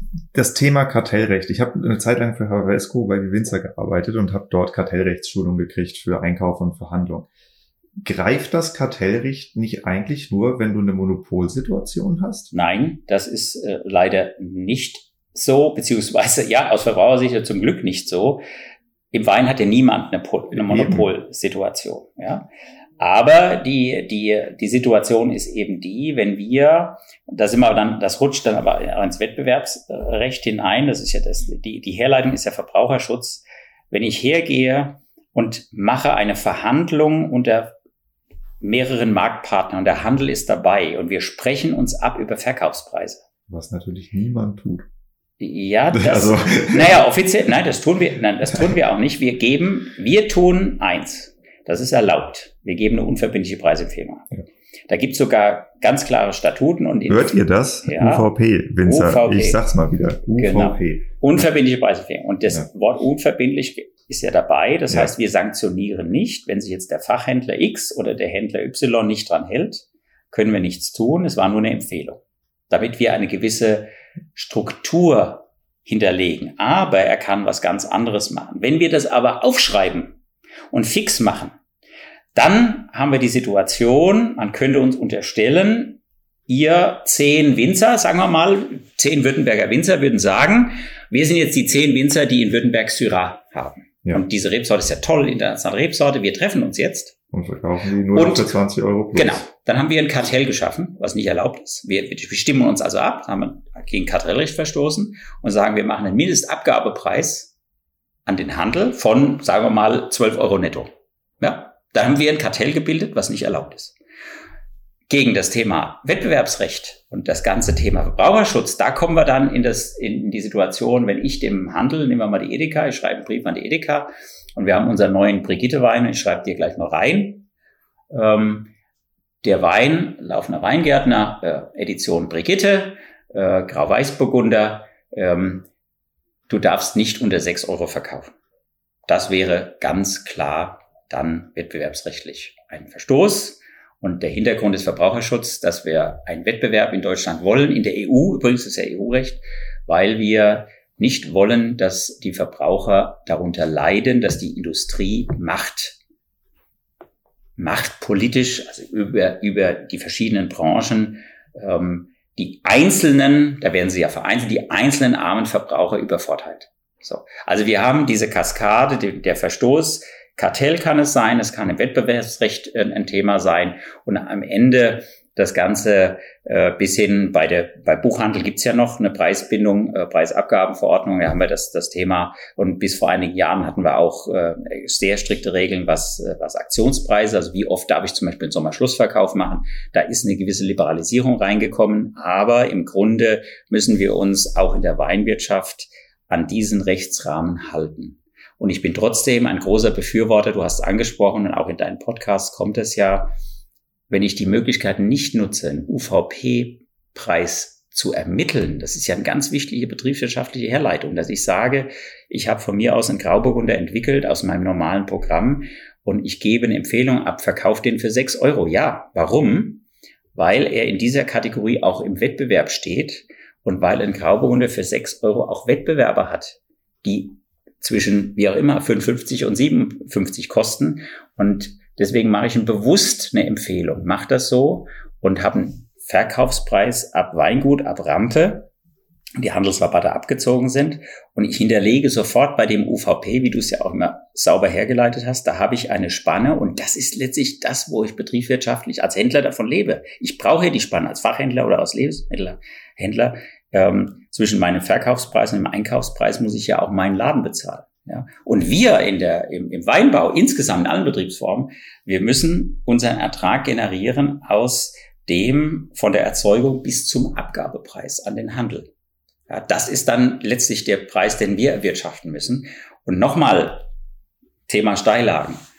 Wir müssten alle Wir haben über 600 Hektar terrassierte Steillagen. Haben noch viel mehr normale Steillagen mit über 30 Grad Hangneigung, die aber auch zum Teil noch befahrbar sind. Also sprechen wir mal von den Terrassen. Diese äh, rund 600 Hektar. Wir müssten hergehen, müssten ein Kartell gründen. Nicht erlaubt. Müsste ich sagen, alle Selbstvermarkter, alle Genossenschaften, alle Kellereien, die Trauben äh, anbauen und dann Wein da erzeugen und den dann vermarkten in Terrassen. Wir müssten sagen, wir tun uns alle zusammen und niemand von mhm. uns verkauft unter 12 Euro netto an den Handel diese Weine, damit wir das alles retten. Du siehst schon, wie, wie, wie naja, unmöglich das wäre. Ne, was heißt wie unmöglich? Ähm, der Gedanke, der ist nicht neu. Ich diskutiere ihn auch ständig mit Winzern. Und wenn ich jetzt ein Projekt sehe wie Zukunftsweine, ja, diese PVs, ja. wo du, du kannst, ich habe die jetzt gerade interviewt, ja. um mal zu kapieren, was die eigentlich machen. Das ist ein Dachmarkenkonzept und du kannst dort Mitglied werden und dann kannst du auf dein eigenes Label oben Zukunftswein draufdrücken, in der Hoffnung, dass eine Eva Vollmer und eine mhm. Hanneke Schönhals, die mhm. Zugpferde sind, ja. dass die den Händler dazu bringen, dass er Zukunftsweine listen will und dann kannst du als Winzer sagen, hey, ich habe auch einen Zukunftswein ja, und genauso könnte man eine Steillagendachmarke denken. Ja, genau. Eine überregionale, überregionale Steillagendachmarke, die ja. einfach ja. Äh, sich äh, reinschreibt, wir haben keine Basisqualität. Genau. Das gibt's, da sind wir gerade übrigens dran, gibt's ein EIP, also ein europäisches Investitionsprogramm nennt sich das, wird gefördert von der EU. Ein Projekt heißt Steile Weine, sind wir auch beteiligt. Genau das Ziel. Da haben wir ermittelt, wie sind eigentlich die Profile der Weine, damit wir höchst wertige deutsche Rotweine sind das ja, logischerweise in Deutschland. Äh, wie müssen die schmecken? Also wir haben Profile rausgearbeitet, um dann im Preisbereich, wie du schon genannt hast, deutlich über 10 Euro zum Verbraucher vermarkten zu können, ähm, bis hin in dem Projekt auch ähm, äh, zu ermitteln, welche Rebsorten eignen sich eigentlich für terrassierten Steillagenweinbau. Also welche sind so hitzeresistent? Da haben wir ganz viele neue Rebsorten gepflanzt. Also diese Themen die gehen wir an. Du hast jetzt das, den, das Thema Zukunftsweine genannt. Das ist in dem Sinne ja kein Kartell. Das ist eine absolut zulässige Marketinginitiative, hier ja. ausgeprägt über ein Zusatzlabel, was bis hin, wenn ich es ganz groß mache, ist es eine Dachmarke. Ansonsten kann es auch ein Zusatzlabel sein, so in ich Fall, In dem Fall gibt es aber keine Preisvorgaben. Also Nein. du kannst einen Zukunftswein für 4,90 oder für 12,90 genau. auf den Markt kriegen. Das er dürfte ist egal. Ja, ja. Sie dürften es ja auch nur als Vorschlag machen. Sie dürfen ja. auch nur ein UVP nennen. Ja. Also Sie dürften sagen, liebe Freunde, wenn ihr unser Zukunftsweine-Label draufkleben wollt, dann empfehlen wir euch nicht unter, nehmen wir mal sieben Euro zu vermarkten. Ja, schau mal, das die, die Realität ist doch folgende. Wenn, wenn, äh, wenn jemand, also wenn die das schaffen, Zukunftsweine so stark zu platzieren und die schlagen große Wellen im Moment, dass ein Pull-Effekt in den kleinen Fachhandel rein entsteht. Dann geht der Händler dahin und sagt, hey, ich will auch einen Zukunftswein haben. Und dann kannst du doch realistisch sagen, wenn du unter 7,90 Euro verkaufst, kriegst du keine Palette mehr. Ich meine, so, so läuft das doch wenn ein Pull-Effekt da ist. Ich, da, ich kann das freundschaftlich ausdrücken, dass das mein UVP ist. Also, nochmal, so wie du es hat, ja? ja, ja, genau, so wie du es genannt hast. Ich will das nochmal, ne, wir, wir, ja, wir sind ja öffentlich und ich habe ja auch gesagt, du darfst das alles aufschreiben, du darfst das senden. Das, was du jetzt eben gesagt hast, dürfte ich so nicht. Ja. Ich müsste ihm sagen, hör zu, du bist Händler, du lebst ja auch von deiner Spanne und letztlich der Fixbetrag, also Verkaufspreis äh, minus äh, Einkaufspreis ist dann, wenn ich es aufs Produkt rechne, ist dein Rohertrag pro Stück. Und wir empfehlen dir, wenn du Zukunftsweine machst beispielsweise, dass da drin zwei Euro stecken. So, das empfehlen wir. Das ist eine Empfehlung. Deswegen haben wir eine UVP und übrigens, das ist unser Abgabepreis. Fertig. Mehr darf ich nicht sagen. Wenn ich das mehr wenn ich mehr sage und er nimmt das auf oder schreibt es auf unter Zeugen, habe ich schon ein wettbewerbsrechtliches Thema. Okay. Also ich deswegen nochmal. Bedeutungsvoll anschweigen. Du darfst bedeutungsvolles Schweigen, ganz genau. So, also. Aber ich, ich bin voll bei dir. Ich finde es klasse. Ich habe mir das Projekt übrigens auch angeschaut, habe mit, äh, mit dem Team schon Videocall gemacht und ich bin nächstes Frühjahr bei den Getränke-Impulstage äh, ist die Eva auch da. Ähm, in, äh, in Österreich werden wir das Thema mal äh, den Kollegen aus der AFG und Bierbranche vorstellen. Was machen wir hier eigentlich im Wein anders? Solche Dachmarkenkonzepte halte ich für ganz hervorragend. Ich bin, bin auch dran. Wir gucken uns das auch an. Bei uns ist es im Moment so, nur ein Spezialthema, dass, äh, dass unsere Piwis, wir haben einige im Anbau, dass die alle im Bioprogramm sind und dass wir tatsächlich, wir haben fünf Bioweine im, im, äh, in der Vermarktung. Wir haben rund 20 Hektar, die wir vermarkten. Wir haben insgesamt 30 Hektar Biofläche bei uns. 20 Hektar werden schon auf der Fläche vermarktet. Und äh, die ähm, äh, Piwi-Sorten werden alle in den Bioweinen auch gebraucht. Hm. So, Deshalb äh, habe ich im Moment das Thema noch nicht, aber ich habe mir das angeguckt und ich bin ein ganz großer Verfechter von Dachmarken, gerade in der Weinbranche, ganz großer Verfechter. Wir machen auch für uns unterhalb unserer laufender Weingärtner Herkunftsdachmarke eigene Konzepte, aber wenn wir mal da einsteigen, ganz oft sind Genossenschaften typischerweise regionale Dachmarken. Denn, wenn wir uns unterscheiden von Weingütern, in der Regel sind das Familienmarken. Da ist die, ist das Weingut Meier, da ist das äh, Weingut Trautz Able, weil wir den Markus vorhin genannt haben. Das ist die Familie, das sind die Protagonisten, die stehen für die Qualität, die sind ansprechbar. Das ist die Marke, die leben die. Ja? Bei Genossenschaften sind es die Markgräfler Winzer. Warum? Weil sie im Markgräflerland groß bekannt sind. Das ist der Ursprung. Bei uns sind es die Laufender Weingärtner, weil wir laufen als Ursprungsmarke. Wir haben sie sogar rechtlich, wir haben sie sogar eintragen lassen, was heute gar nicht mehr möglich wäre, aber in der, in der Regel sind sogar die alten Genossenschaften haben ihre Flächenmarken, ihre Herkunftsmarken eingetragen. Also in der Deklaration. Und um es fertig zu machen, wir haben ja dann das dritte Segment in, in der, in der Marketingdeklaration. Wir haben auch die sogenannten Konzeptmarken. Das in der, in der Regel sind das ja Erfindungen. Man kann das auch verbinden, aber ich führe es nochmal aus. Eine, eine Erfindung, nehmen wir mal Landlust gibt es einen bedeutenden äh, Verlag in Deutschland, Landus, das Magazin, und es gibt eine große Kellerei, die hat die Marke eingetragen. Und äh, nicht von ungefähr tun die sich gegenseitig gut. Landlust ist eine der größten Biomarken in Deutschland. Und es gibt weder eine Familie Landlust, noch gibt es die Einzel- oder Großlage Landlust. Es ist eine reine Erfindung. Ja, also das ist eine Konzeptmarke. Wir bei uns leben ganz stark von der Herkunftsmarke. Und wenn du so willst, wir haben über 170 Artikel im Sortiment. Das wesentliche prägende Element ist diese Herkunftsmarke. Und äh, in, der, in der Systematik ist das, ist das bei uns auch die Dachmarke, die alles überschreibt.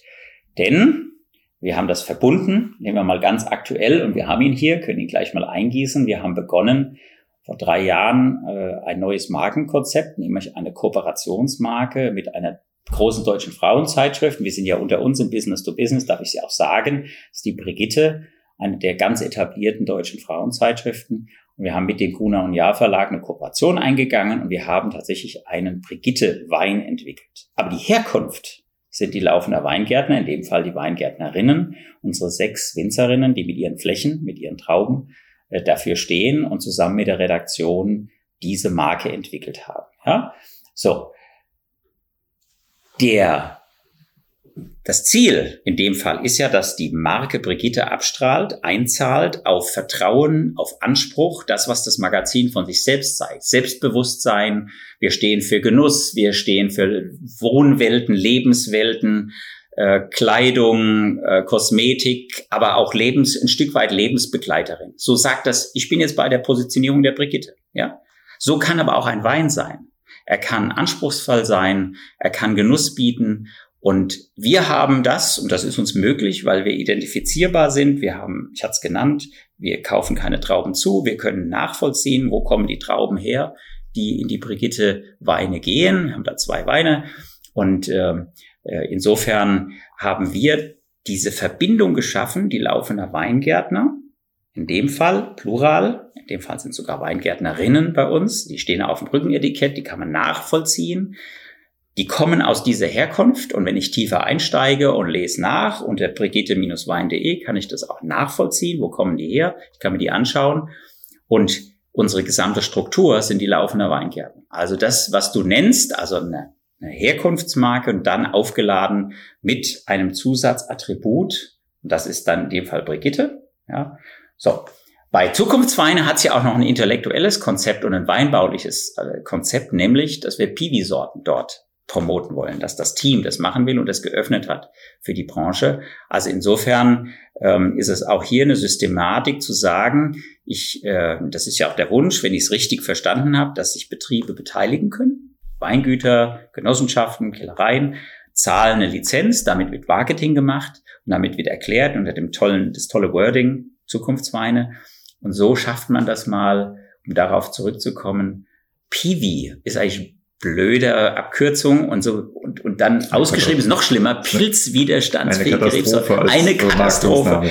Wäre wär höllisch, weil wir, wir wollen doch bitteschön nicht über schlechte, in dem Fall Pilze reden, hm. die irgendwie die Rebblätter befallen. Im schlimmsten Fall kommt noch die Assoziation, ja, ein normaler Wein hat vielleicht Pilz da drin, also in, in der Flüssigkeit Wein, ja. Also insofern finde ich das toll und ich bin voll bei dir. Wir leben Dachmarke, wir leben sie als Herkunftsmarke. Das ist vielleicht ein, ein Stück weit auch die DNA von Genossenschaften, dass sie, dass sie Dachmarke leben müssen sogar, weil sie nur sehr schwer, hm. ich will es nicht generell ausschließen, es gibt auch Kollegen, die machen das, nur sehr schwer herkönnen, können sich Familien, einzelne Familien rausgreifen und dann, sage ich mal, die Familie Meier hier bei uns in Laufen oder Mundelsheim rausnehmen und alle Weine mit Familie Meier deklarieren. Ja, das wäre schon möglich, aber du kannst dir schon vorstellen, was das für Neid auslösen würde. Warum ausgerechnet die? Und warum nicht die Familie Müller? Also ja. wer das ja extrem erfolgreich betreibt, das ist die Sherry-Marke Lustau. Mhm. Ja. Also das finde ich, das ist in puncto Dachmarken ist der absolute Kracher. Ich werde auf jeden Fall auch noch nach Jerez fahren und mit denen sprechen, ähm, weil also was die geschaffen. Lustau ist so eine starke Marke, dann hast du den Winemaker unten drauf und das ist halt weltweit. Ja. Das ist das ist heftigst. Ne? Also ich bin auch ein großer Fan von Dachmarken, mhm. ähm, aber Genossenschaften. Ja. Ich ähm, habe einfach so ein paar Zitate mitgebracht aus mhm. Gesprächen mit Winzer und würde. Komm jetzt der fünf Sekunden Test. Antworten in fünf Sekunden und Schluss. So. Okay. Würden die Genossenschaften die Literflasche abschaffen, hätten sie keine Probleme mehr. Falsch. Nächste Frage. Weil. ja, jetzt kommt noch weil. Ja, äh, die Literflasche, äh, wir, wir reden über verschiedene Marktsegmente, zumindest für Württemberg. Das ist ja immer, das muss man pro Weinbaugebiet sehen. Ja, in Württemberg spielt die Literflasche noch eine große Rolle.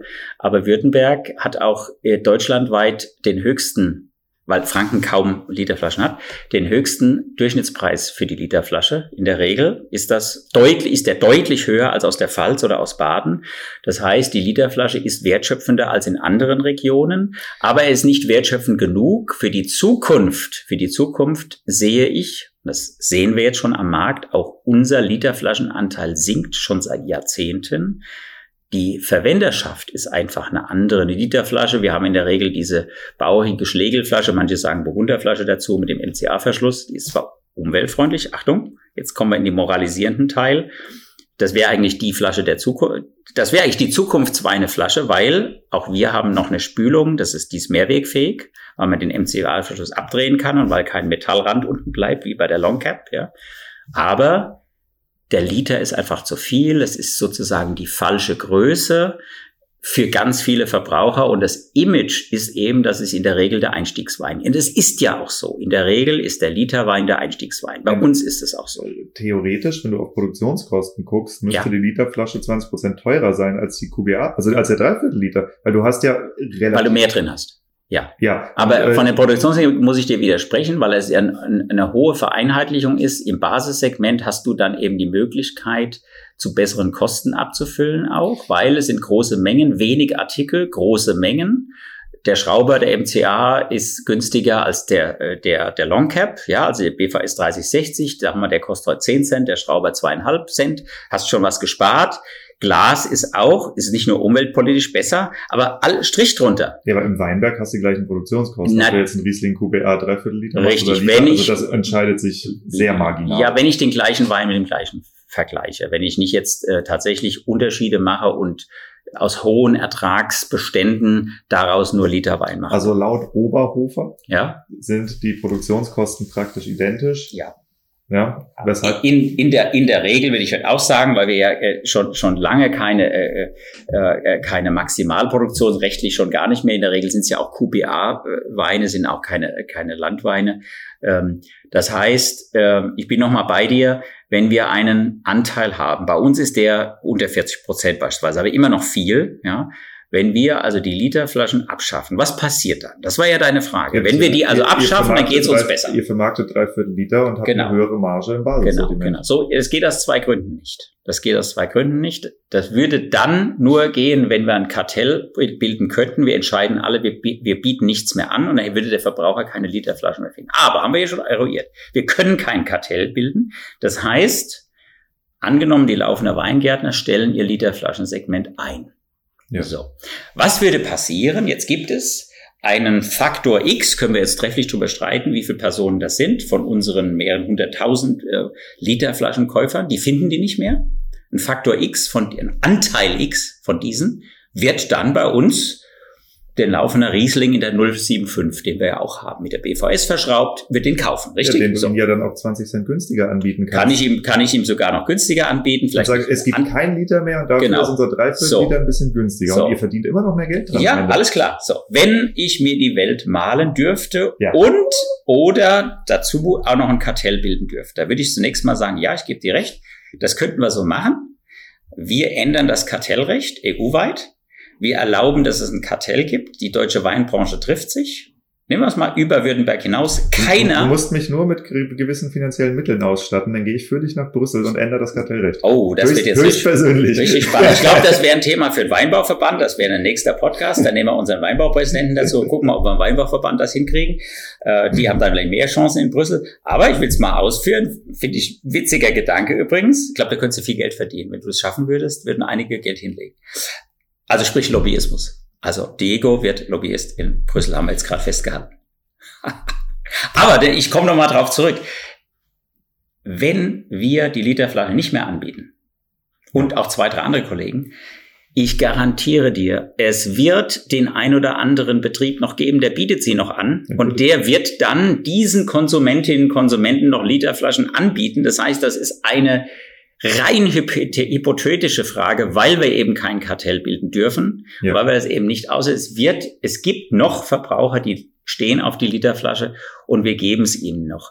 Der einzelne Betrieb, der ist aber dafür verantwortlich, dass seine Betriebswirtschaft funktioniert. Und ich kann dir garantieren, wir sorgen dafür, hier betriebswirtschaftlich, das ist ja meine Aufgabe, dass die Auszahlung, das Traubengeld, das erwirtschaftet wird über die Trauben, aus denen Wein gemacht wird, die in Literflaschen gefüllt werden, dass die stimmt und dass die dazu beiträgt, dass ein Betrieb eine anständige Gesamtauszahlung hat. Bei uns ist das eben ein Teil unserer Gesamtkalkulation und wenn du so willst, auch der betriebswirtschaftlichen Auslastung. Deshalb nochmal, ich kann nicht als Einzelbetrieb die Literflasche einstellen, weil ich nur einen Teil der Konsumenten umswitchen werde auf die 075, nur ein Teil. Der andere Teil wird mir abwandern zu einem Wettbewerber. Dann habe ich eine geringere Auslastung und dann geht mir meine Betriebswirtschaft schief. Deshalb, nochmal, das ist eine rein hypothetische Diskussion. Übrigens ist interessant, wir haben ja in der Weinbranche wirklich witzige Diskussionen. Wir sind ja arrogant manchmal bis unter die Löffel. Also äh, bis über die Ohren und unter die Mütze und wie auch immer. Es gibt auch Kollegen, die sagen, man müsste halbtrockenen Primitivo in Deutschland verbieten. Weil es ja grauenhaft, marmeladige Weine. 150 Millionen Flaschen allein. So, dann müssen über, wir erstmal euren Wein hier über, verbieten. Über Marken. Ja. Naja, nee, nee, das können wir ja gar nicht. Jetzt sind wir ja, ich habe extra mal begriffen, was wir nicht können. Ja, wir, ja, wir, wir können, Primitivo gibt's ein bisschen im Anbau, der ist aber grün, der, also er schmeckt nicht. Ja, so. Jetzt sind wir bei, bei einem schönen Wettbewerbsteil nämlich bei dem Thema, was mögen die Verbraucher und wie arrogant sind wir eigentlich, es besser zu wissen, also sozusagen vorzuschreiben, der soll kein Doppio Passo Der soll keinen, jetzt hast du eine Marke genannt, die ist ja. natürlich super erfolgreich. Er soll keinen Doppio Passo trinken, er soll was Gescheites trinken. Wenn ich das könnte, würde ich das auch gern machen. Das ist aber eine lächerliche Diskussion, ja, ja weil das, äh, erstmal das geht, das, logischerweise, das geht nicht. Wir können nicht, nicht irgendeinen Geschmack verbieten dann müssten wir ja ganz früh einsteigen. Dann wären wir, wenn wir so weitergehen, kommen wir ja ganz schnell in die Alkoholdiskussion. Moralisch können wir dann ganz schnell diskutieren, wie schnell sind wir bei, bei diesem Ansatz, wenn wir Weinwirtschaft sagen, wir internen. Und ich gebe zu, ich trinke auch sehr, sehr wenig halbtrockenen Wein, um das mal so ja, zu sagen. Ähm, wenn wir anfangen zu sagen, wir wissen, was wirklich gut ist und was nicht und was die Verbraucherinnen und Verbraucher trinken sollen, ja, dann fangen wir an eine Diskussion, wir wissen es besser. Und es, die es Diskussion ist, endet damit, dass Alkoholkonsum verboten werden muss. Nee, nicht unbedingt, aber es, es ist ein Fundamentalfehler, äh, dem Verbraucher vorschreiben zu wollen, was er trinken soll. Ja, ja also wir, wir haben immer wieder die, den, den Fall, und in dem Fall stimme ich dir völlig zu, das ist eine absurde Diskussion. Wenn der Verbraucher Bock auf Doppio Passo hat, dann sollte die Frage stellen, wie kann ich ein Produkt kreieren, mit dem ich den Verbraucher wieder auf einen deutschen Rotwein hole, der Doppio genau. Passo trinken. Genau. Das ich bin zwar ein, ein, Freund von, ja. von Marken, du hast mir das Stichwort gegeben, ich, ich, ich mach, äh, mach, gehe geh gerne voraus und, und entwickle was eigenes. Aber ich gebe zu, ich, das war vor, vor Jahren, 2017 äh, haben wir damit angefangen wir haben ähm, ein bisschen experimentiert. Wir, wir haben, wir haben minimalst, äh, wir haben ein paar Rebzahlen äh, Primitivo im Anbau, aber der wird nicht reif. Also das wird nichts. Ja. Wir haben aber sehr wohl experimentiert mit Cabernet d'Orsa. Übrigens, das ist eine laufende Erzüchtung. Hier gab es mal ein Versuchsfeld von der LVWO, ähm, Lemberger gekreuzt mit Dornfelder. Wenn man den ertragsreduziert, und den dann im Holz ausbaut. Ähm, und da gibt's ja auch weinbauliche Methoden, dass man ges bestimmte Geschmacks, äh, äh, Elemente, sage ich jetzt mal, einfach geschmackliche Typen herausarbeitet äh, über einen bestimmten Holzeinsatz. Dann kriege ich so eine gewisse Würzigkeit, dann kriege ich auch eine gewisse, ich sag's mal, nicht barrique, aber eine holzige Süße rein. Wenn ich das fein mache, beispielsweise mit Cabernet d'Orsa, dann komme ich schon in diese Richtung. Ja, und wir haben mal gesagt, ja, ich muss das aber griffig machen, das muss modern sein. Da bin ich wieder bei dem Thema Markendeklaration und, und Markensystematik. Wir haben einen laufenden. Ja, ja, gut. Da, da wollte ich eben nicht hin, weil dieses Thema Doppios, wenn du dir anguckst, wenn man die Handzettel heute, wie viel, wie viel Doppios es gibt, die natürlich dann markenrechtlich weit genug weg sind vom Doppio Pass. Nee, ich wollte keinen italienischen Begriff drauf. Ich habe was ganz Neues gemacht. Wir haben hier äh, vor fünf Jahren Lesestoff entwickelt als Konzeptmarke unter der Marke Laufender Weingärtner. Wir haben eine Laufender Weingärtner Lesestoff. Mittlerweile sind es drei Weine, einen, einen Rotwein, einen weiß gekelterten Schwarzriesling und ein Rosé. Das ist eine Cabernet d'Orsa, also aus dem Vorlauf Cabernet d'Orsa, ähm, ein Rosé, alle halbtrocken. Das ist nicht Doppio Passo kopiert. Das geht aber in die Aromatik. Alle halbtrocken, alle über 14 Gramm Restsüße, aber eine, eine nicht glukosige Süße, eine nicht vordergründige Süße, eine schön integrierte Süße, alle mit, mit moderatem Holzeinsatz. Mhm. So, weil ich gesagt habe, okay, und Preisstellung acht Euro, ja, also das gehört ja auch dazu, weil ich gesagt habe, ich, auch wenn ich diesen Wein vielleicht nicht selber als mein Lieblingswein bezeichnen würde, es gibt dafür einen Markt, ja. Und es ist immer schön, wenn man einen Markt antreibt und was erfindet. Das tun wir auch, auch wir hier im Hause mit neuen Ideen. Aber das ist was, wo ich zugebe, wir haben uns inspirieren lassen von einer süditalienischen Welle, ich nenne es einfach mal so. Ja, und das ist durchaus legitim. Das haben auch andere Kollegen gemacht. Da gibt es auch andere, ja, sozusagen deutsche Varianten von äh, höherwertigem äh, Rotwein, der eine bestimmte Stilistik hat, in die Richtung geht. Das, das kann ja jeder machen. Höherwertigem Schaumwein. Also geht meine, auch. Das die, geht auch bei höherwertigem Schaumwein. Die teuersten genau. Stilistiken sind jetzt nicht der deutsche Winzersekt, ja? So, so ist es. Also insofern okay, ja. bin ich, bin ich bei dir bei dem, äh, wir, wir kamen ja von dem Thema, müssen wir Literwein verbieten. Ja. Vor welchem Ansatz? Das war deine ökonomische Frage. Da sage ich wettbewerbsrechtlich. Nicht verbieten, verbieten sondern äh, wir sollten aufhören, ihn zu produzieren.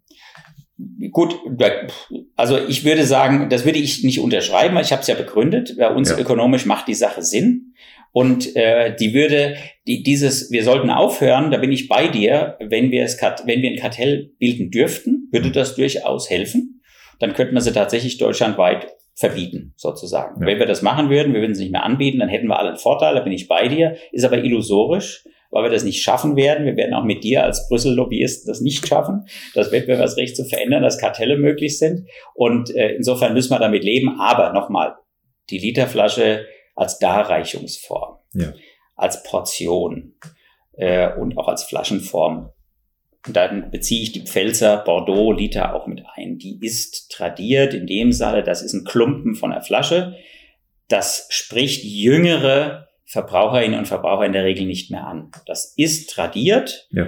Es wird sich sozusagen alleine nach und nach erledigen. Aber es wird vielleicht noch mehrere zehn Jahre, also mehrere Dekaden brauchen, hm. ja, wenn eine bestimmte Menge unterschritten ist, dann wird es wahrscheinlich auch in unserem Betrieb betriebswirtschaftlich keinen Sinn mehr machen, beispielsweise eine Flaschenspülanlage aufrechtzuerhalten, wo wir ja diesen Mehrwegkreislauf, der ja wesentlich ist in der Literflasche, aufrechterhalten. Aber da kommen wir zum ganz neuen Punkt. Wir sind im Moment dabei, wir werden mehrfach auch von der Presse angesprochen, was ist eigentlich, weil wir uns eine Nachhaltigkeitszertifizierung unterworfen haben, Seit vier Wochen haben wir das Label. Wir werden das auch näher nach und nach kommunizieren. Innerhalb dieser Prüfung ist aufgefallen, dass wir Nachhaltigkeitspunkte am meisten gewinnen könnten für die Zukunft, wenn wir unseren Mehrweg, Literflaschenanteil erhöhen würden. Ja. Da sind wir also sozusagen ganz schnell bei dem Thema Umwelt, CO2-Fußabdruck.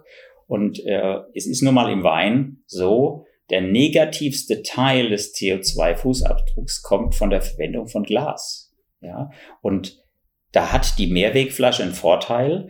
Und dadurch, dass wir, das könnte man auch mit 075 machen übrigens, das wäre interessant.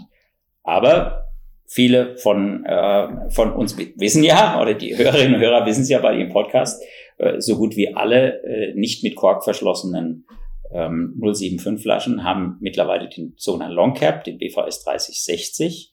Und wenn ich dann den aufschraube, wenn ich den aufschraube als Verwender, dann bleibt ja unten der Metallrand stehen. Ja. Und es gibt noch keine maschinelle Möglichkeit, den runterzuschneiden. Ohne die Flasche zu zerstören. Ohne die Flasche möglicherweise zu zerstören beziehungsweise den Prozess zu manualisieren, dann habe ich, ja. muss ich jemanden hinstellen, der die, die, den Metallrand abschneidet, denn ich kann den ja nicht dran lassen. Der muss weg, schon allein aus Sauberkeitsgründen, der muss weg und dann muss ein neuer drauf, wenn die Flasche wieder verwendet wird, nach der Spülung. Ja. Sprich, alle Initiativen, die wir jetzt starten, da sind wir auch dabei, zum Thema Mehrweg, da sind auch die Genossenschaften mitführend dran in Württemberg, dass wir ein Mehrwegsystem aufbauen, müsste zurück zum Kork, das ist die eine Variante, ja, oder es müsste eine moderne 075 Flasche mit einem modernen erweiterten MCA, also diese Kurzkopfverschluss, der mhm. darf dann eine Kapsel drüber haben, die kann man ja runter machen, die kann man auch relativ leicht wieder, wieder entfernen. Und da sind wir ganz schnell auf einmal wieder bei der blöden Literflasche, weil für die eben gibt's diesen Kreislauf schon, ja. Das heißt, wir werden in den nächsten Jahren, denke ich schon, vor dem Hintergrund einer anhaltenden Energiekrise und eines anhaltenden Bewusstseins für Nachhaltigkeit uns die Frage stellen müssen, ob du glaubst an die anhaltende doch, Energiekrise? Naja, das, das sind wir jetzt in der politischen Philosophie, aber ich bin überzeugt davon, also das kann ich auch begründen, ich will es nicht Energiekrise nennen, ich will es aber Energiekostenfaktor nennen. Ja, wenn wir, sind höher. Genau, wenn wir, wir wollen in nachhaltige Energieerzeugung, in hm. natürliche Energieerzeugung ohne fossile Brennstoffe dies, da müssen wir nicht nur die Netzwerkinfrastruktur schaffen, die ganzen entsprechenden Stromverteilungsleitungen schaffen, wir müssen auch die Windräder bauen und und und. Das wissen wir alles. Das wird teuer. Das heißt, wir werden deutliche Energieverteuerungen haben. Hm. Also an, an die Leute, wir sind ja hier immer zu dritt mit sehr vielen, äh, unter uns, die Podcasts hören. Ich kann euch nur wärmstens empfehlen, googelt mal nach The Great Simplification, wenn euch das Thema Energie und Energiekrise zu schaffen macht und wie man als Betrieb sich darauf einstellt, was passiert, wenn ich vier Euro für einen Liter Diesel zahlen muss. Oha. Und es ist absehbar. Also Peak Oil war und die Ölqualität wird nicht besser, während die Extraktion, Extraktionskosten höher werden. Und das ist weltweit. So, aber da, da wollen wir jetzt nicht rein, weil das irgendwann wird es ein bisschen krass.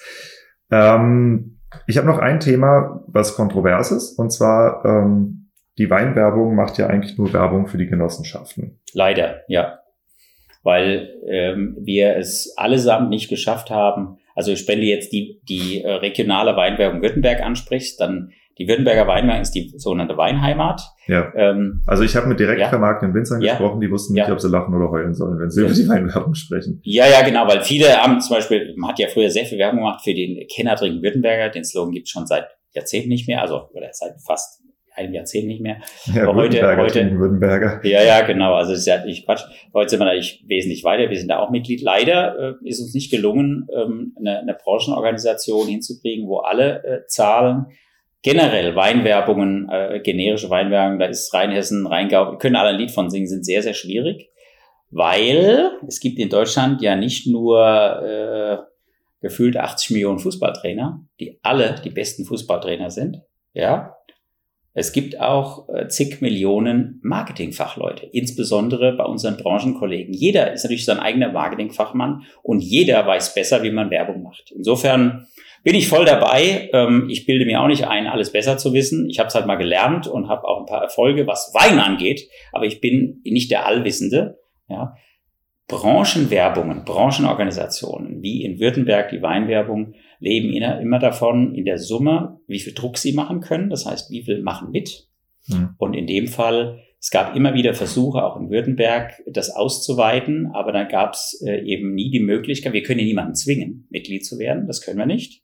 Ja, wir können nicht sagen, ähm, dass, ähm, dass, äh, dass wir sagen, äh, die, der Verband der freien Weingüter die VDP-Winzer, die nehmen wir jetzt mal rein, zahlt ihr mal die Abgabe pro Hektar und äh, dann holen wir euch in unseren Aufsichtsrat oder in unsere Gremien und dann bestimmt ihr mit, ähm, weil die Verbände ihre eigenen Statuten haben und der VDP gibt halt das Geld aus, wie er es will und die Verband, der Verband der Freien, die geben auch, auch das Geld aus. So, wir können niemanden zwingen. So, und dann können wir trefflich streiten, ob die, ähm, ob die Kampagne im Moment, die, die, die nächsten zwei Jahre läuft, eine Kampagne Ich feier dich, eine ganz moderne Kampagne. Wir feiern den Spargel und wir feiern die Oma. Das ist das, was mir gemerkt Ja, ja, genau. Und wir, wir feiern in dem Fall die Oma, aber wir sind jetzt unter uns. Wir feiern äh, unseren, ähm, unseren Jahrestag und äh, wir, wir feiern ein tolles Essen. Ja. Und wir, wir probieren dazu Weine mit einer Online-Weinprobe. Also die Bandbreite ist ja, ist ja da sehr, sehr groß. Ne?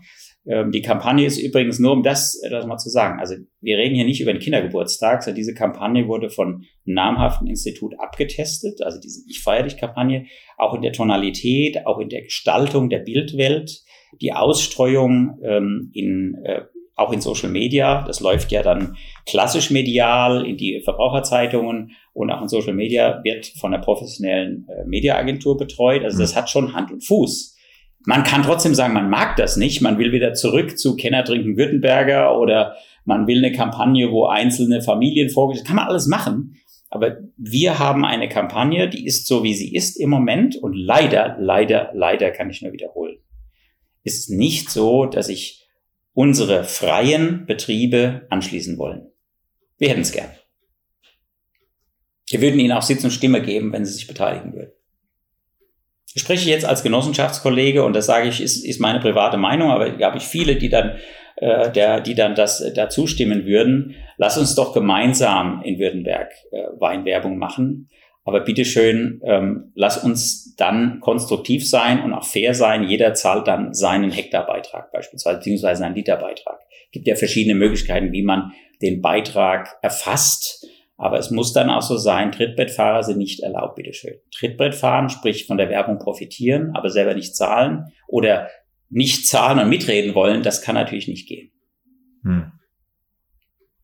Ja gut, es wird auch das Argument geben, wenn die Werbung so ist wie im Moment, dann muss ich da nicht Trittbrett fahren, sondern ich muss mich davor schützen. Na, das kann, das kann man ja nicht. Also wenn wir eine Kampagne ausstreuen, egal wie viel Budget dahinter ist, die Kampagne, die läuft. Ja, ja klar. Und äh, dann müsste ich ja Gegenwerbung. Also davon reden wir nicht. Also schützen davor ja. kann ich ja, kann ich mich nicht. Ich kann nur eins machen. Ich kann nicht mitmachen. Ja. Ich kann sie vielleicht sogar schlecht reden, aber das ist natürlich Quatsch. Jeder hat andere Sachen zu tun. Ja. Und äh, das ist ja Quatsch, wie manche, manche Kollegen sagen auch, wie kann denn äh, der VDP-Adler, das, das Ding ist sowas von lächerlich alt, äh, alt hergebracht, aber was, was, was bilde ich mir ein, so eine Diskussion zu führen? So ein Quatsch. Das ist doch, der VDP ist ein Club und die haben ihren Adler, lass doch den Adler Adler sein. Das interessiert mich doch begleitend. Das kann, wenn ich persönlich der Meinung wäre, dass das Ding veraltet ist, dann kann ich das denken, aber ich würde jetzt nie irgendwelche Mühe dafür verwenden, das Ding schlecht zu machen. Ich habe viel mehr Arbeit damit, ganz ehrlich, Diego. Wir haben doch alle in der Weinwirtschaft mehr Arbeit damit, unsere Energie konstruktiv für was Neues, für eine eigene Initiative, wo ich mich positioniere als freier Vermarkter, als Weinbaubetrieb, als Kellerei, als Genossenschaft. Wenn wir die Energie da reinstecken, da ist schon viel gewonnen, ja. Denn leider bei uns auch in der, in, in unserer Branche, du hast ja jetzt ein Spiel gebracht, wird sich also trefflich echauffiert und gegen andere geredet und aus meiner Sicht. Das ist ja auch einfacher, als das zu machen. Genau. Es ist einfacher. Kritisieren kann ich immer, ja. aber es selber besser zu machen. Ich lade die Kollegen nochmal, ich sage es öffentlich in die Runde, ruft mich an, laufender Weingärtner, Marian Kopp, ruft mich an, wenn ihr gern bei der Württemberger Weinwerbung mitmachen wollt. Ich werde dafür sorgen, dass ihr gehört, gehört werdet und wir würden eine Branchenorganisation auf neue Füße stellen, auch in Württemberg, äh, wenn wir hier einen offenen Dialog hätten, ja, äh, gerade zu diesem Thema. Punkt. Punkt. So. Letzte Rubrik, also Punkt eins. Wir machen jetzt mal einen auf. Es ist nämlich schon nach eins. Und es ist Freitag. Rettet den Mittagswein, Diego. Rettet den Mittagswein, absolut. Ähm, Ich würde gerne in die Produktentwicklung reingehen, weil ihr seid ja schon sehr progressiv unterwegs. Also was ich wirklich abgefahren finde, ähm, die Hälfte der Winzer, mit denen ich spreche, tut sich schwer, mir zu erklären, wofür PetNut steht als Abkürzung, mhm. während ihr einen auf den Markt schmeißt. Mhm. Der wenig Absatz hat, äh, es ist ja in Berlin und in den skandinavischen Ländern, Kopenhagen beispielsweise, äh, ist ja Petnat mittlerweile wirklich groß als Schaumwein. In Berlin gibt's dann, darf ich dir mal einen Syrah rübergeben. Ich komme dann nochmal drauf zurück. Äh, ja, wir haben das auch gemacht äh, in Petillon Naturel. Ich darf auch äh, sagen, wie man es ausspricht, aber es geht ja hier drum, ähm, ein, eine Kategorie Schaumwein zu ähm, erzeugen, die dann äh, spannend ist, weil es eine ganz, ganz andere Aromatik hat, weil sie im, im Grunde ähm, auch ein bestimmtes Publikum damit erreicht. Das sind ja dann keine in der Regel fruchtbetonten typischen Und eine spektakuläre Perlweine. Wertschöpfung. Und eine spektakuläre Wertschöpfung, weil man eben den äh, Vergärungsprozess nur einmal hat. Also es hat tatsächlich ein, äh, gewisse Vorteile. Wir haben auch keine Agraffe drauf. Ähm, insofern, oh, der Wein müsste noch ein bisschen atmen. Wir haben jetzt ganz frisch aufgemacht. Ähm, aber wir haben es hier mit einer Nische zu tun. Also Diego, wir können das auch, wir machen das auch gern. Uh, unser Michael Böhm, uh, unser leitender Kellermeister, hat das als persönliches Projekt, uh, ist, ist, ist das Projekt angegangen. Und wir haben da dafür Kunden, ich darf dir versichern, es sind unter 5000 Flaschen, die wir vermarkten von unseren 8 Millionen. Es ist ein Nischenthema. Es ist mir aber wichtig, es ist mir ganz enorm wichtig, dass wir auch als größerer Betrieb, ich sage nicht Genossenschaft, weil in dem Fall sage ich nur größerer Betrieb, wo wir die Verpflichtung haben, weil wir diesen Trauben und damit Weinzulauf haben, wir haben die Verpflichtung, große Mengen jedes Jahr zu vermarkten. Aber wir dürfen nicht über diesen prozessualen Druck Trends verschlafen, weinbauliche Methoden und auch Weinerzeugungsmethoden verschlafen.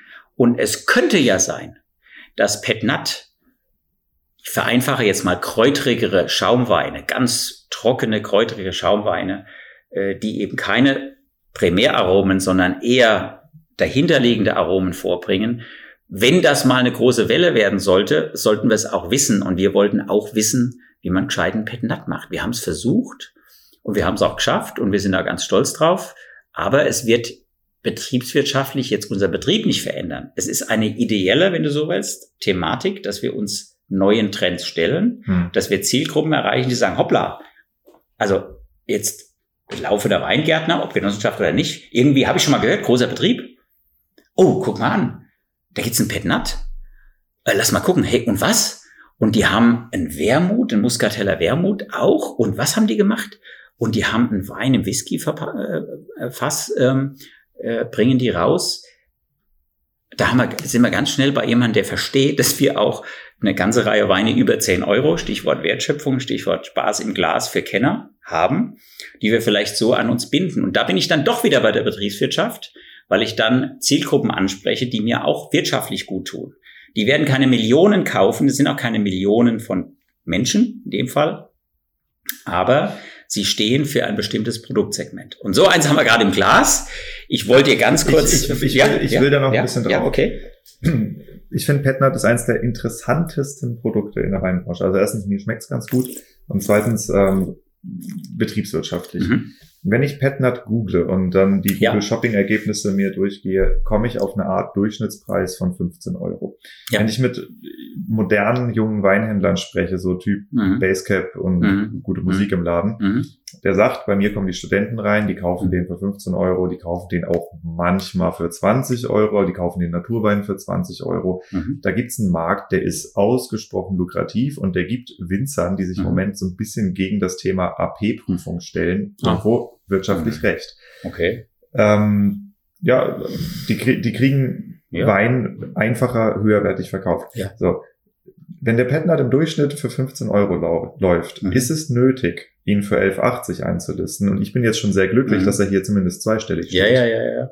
Nee, das ist, das ist jetzt die Frage. Also ich meine, es ist, wie gesagt, es ist eine Nische. Wir haben, wir haben dort, wenn ich, wenn ich in, in unserem strukturierten Weinmarkt, wir haben ja darüber gesprochen, rund 8000 Vermarkter, wenn ich jetzt ähm, in, in der kleineren Struktur bin, nicht bei Großbetrieben, dann kann ich ja ähm, tatsächlich über Nischenmärkte sogar meinen Betrieb auslasten. Wenn ich ein Spezialist für PetNat werde und habe auch noch einen guten Vertrieb in Berlin, um das ja. mal ganz konkret zu machen, ja. dann kann das durchaus sein, da bin ich voll bei dir, dass ich dann, und gerade wenn ich ihn schön auspreisen kann, weil der Wettbewerb auch anders ist. Beispiel, ich das ist ja ein super Eintrittsprodukt in natürlich. Die, Spitzengastronomie. Ich kann in der Gastronomie als ja. Essensbegleiter, es ist ganz spannend, ich kann auch höhere Preise aufrufen. Und wenn es mir dann gelingt, 5000 Flaschen zu verkaufen, dann ist ja für einen kleinen Betrieb ist das ja ein Riesenerfolg. Ja. Nur, es ist kein Rezept für große Betriebe.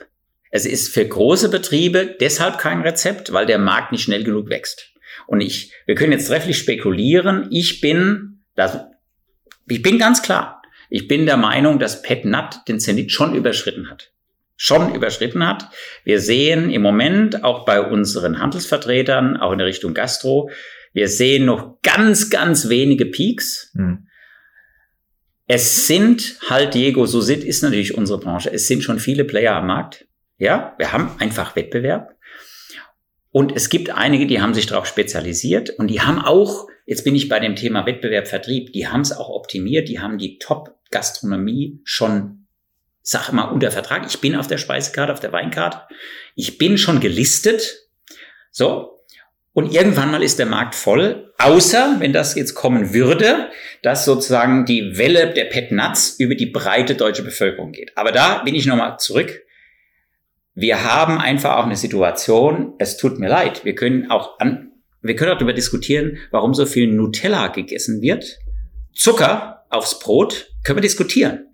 Ist das, äh, ist das äh, gesundheitlich gut? Ist das, welche Aromen hast du da auf dem Brot? Es ist hauptsächlich Zucker, ja, und das Zeug läuft.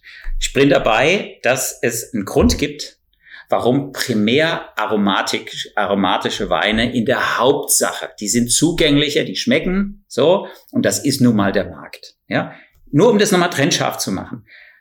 Es ist Süße ist ein Geschmacksträger, Fett ist Geschmacksträger. So, aber ich bleib mal bei der Süße und bei Fruchtaromen, eine schöne Süße sind, kommen durch Frucht und das haben wir nun mal in der Traube und da sind wir auf dieser Straße. So. Und wenn wir jetzt unterscheiden, Sekundär-, Tertiäraromen, die wir dann in der Regel dann auch beim Petnat drin haben. Das ist alles schön und gut. Wir kriegen da aber keine Mehrheit auf der Zunge. Deshalb ist es kein Volumenthema für ganz große Betriebe. Ja, egal welche Betriebsform. Auch ein, eine Größtweinkellerei eines Weinguts wird, wenn sie mehrere hunderttausend Flaschen verkauft, wird dich einen Betrieb auf Petnat umstellen können, weil es wird nicht die Nachfrage geben. Aber ich schließe den Kreis nochmal wir machen Themen, weil wir auch Leidenschaft drin haben. Wir haben jetzt hier einen, einen, einen Käsberg Keller Mundelsheim Syrah im Glas, im Barrique gereift. Wir Darf haben, du darfst ihn jetzt probieren. Das ist, äh, macht uns ganz viel Freude. In, in der nächsten Woche ähm, kriegen wir da einen ganz tollen Weinpreis. Ich sage noch nicht welchen, aber einen ganz, ganz bedeutenden Rotweinpreis. einen. Ja, ist ja schon, ihr könnt es googeln. Liegt ja dann in der Vergangenheit. Liegt ja? dann in der Vergangenheit. Also er kriegt den Wiener Deutschen Rotweinpreis. Ähm, äh, das ist äh, unsere Edition Unicus Ernte 19. Das war ja das zweite heiße Jahr, was aber ein bisschen schwieriger war als das 18er Jahr. Niedrigem Alkohol, 13 Prozent. Mhm. Typische Syrah-Note ist, er hat, er hat so die, die, die schwarze Johannisbeere. Mhm die wir beim Syrah kennen, aber er kommt so aus der, er geht, er geht so in die französische Richtung, also nicht in die New World Syrah, nicht, nicht in diese nicht, Full Steam, ja genau, kein ja. Shiraz, nicht diesen Full Steam und auch nicht diese mhm. Fruchtsüße, er ist völlig durchgegoren, also keine, kein Restzucker. Kannst du auch, oder? Ist bei uns ähm, im Segment, kann man auch sagen, ja, können wir uns leisten oder machen wir es falsch? Das ist, stell das mal offen in den Raum. Äh, kostet knapp 17 Euro. Ist das zu günstig? Ist das zu teuer? Kann man jetzt trefflich drüber streiten. Sorgt äh, in dem Fall, das ist ja Premium-Programm, also unsere Winzer kriegen hier eine äh, teilweise garantierte Auszahlung ähm, äh, neben dem, dem Kilopreis und ähm, sorgt äh, dafür, dass man besonders äh, auf den Weinberg achtet, wird so bonitiert auch, er wird, wird angeschaut. Und äh, von der Stilistik haben wir hier mit unserem Kellerteam in Muddelsheim ähm, ihn ausgebaut. Ähm, das ist nicht nur Erstbelegung, da ist auch Zweit- und Drittbelegung dabei in der Regel, aber die Zweit- und Drittbelegung sind auch ähm, vor Verwendung war schon war schon äh, Syrah wie gesagt, der französische Stil und wir haben, sind hier ganz froh, dass wir ja einfach auch äh, nochmal das Thema im Wettbewerb haben. Es sind Weine, ich meine, das ist jetzt auch ein Wein, der mir halt super gut gefällt. Äh, einfach von der, von der Finesse her, weil ich äh, der Meinung bin, dass, dass wir hier auch ein Stück weit, wir dürfen ja auch mal ähm, in die Bereiche, in, in, die, in, die, in die Weinbereiche hinein ähm, uns entwickeln, von der Önologie her, die keine großen Mengenträger für uns sind, die aber Leidenschaftsträger sind. Was machen wollen. Ja, also insofern äh, freut mich, wenn er dir auch, auch gefällt. Äh, haben wir jetzt mal gezeigt. Aber es bleibt dabei, die Kaskade bei uns, bei über 170 Artikeln, die wir im Sortiment ja. haben. Ja, wir brauchen eine betriebswirtschaftliche Grundauslastung. Ein Teil davon ist noch die Literflasche, die bei mhm. uns schon relativ teuer ist. Ich hatte es ja begründet. Württemberger Liter sind ja deutlich teurer als im Schnitt die Literflaschen. Das ist eine Grundauslastung. Darüber baut sich eine Pyramide auf. Über 60 Prozent sind bei uns ja drei, vier Liter Flaschen. Und wir haben ein, ein 10 Prozent Segment, wo wir deutlich über 10 Euro verkaufen.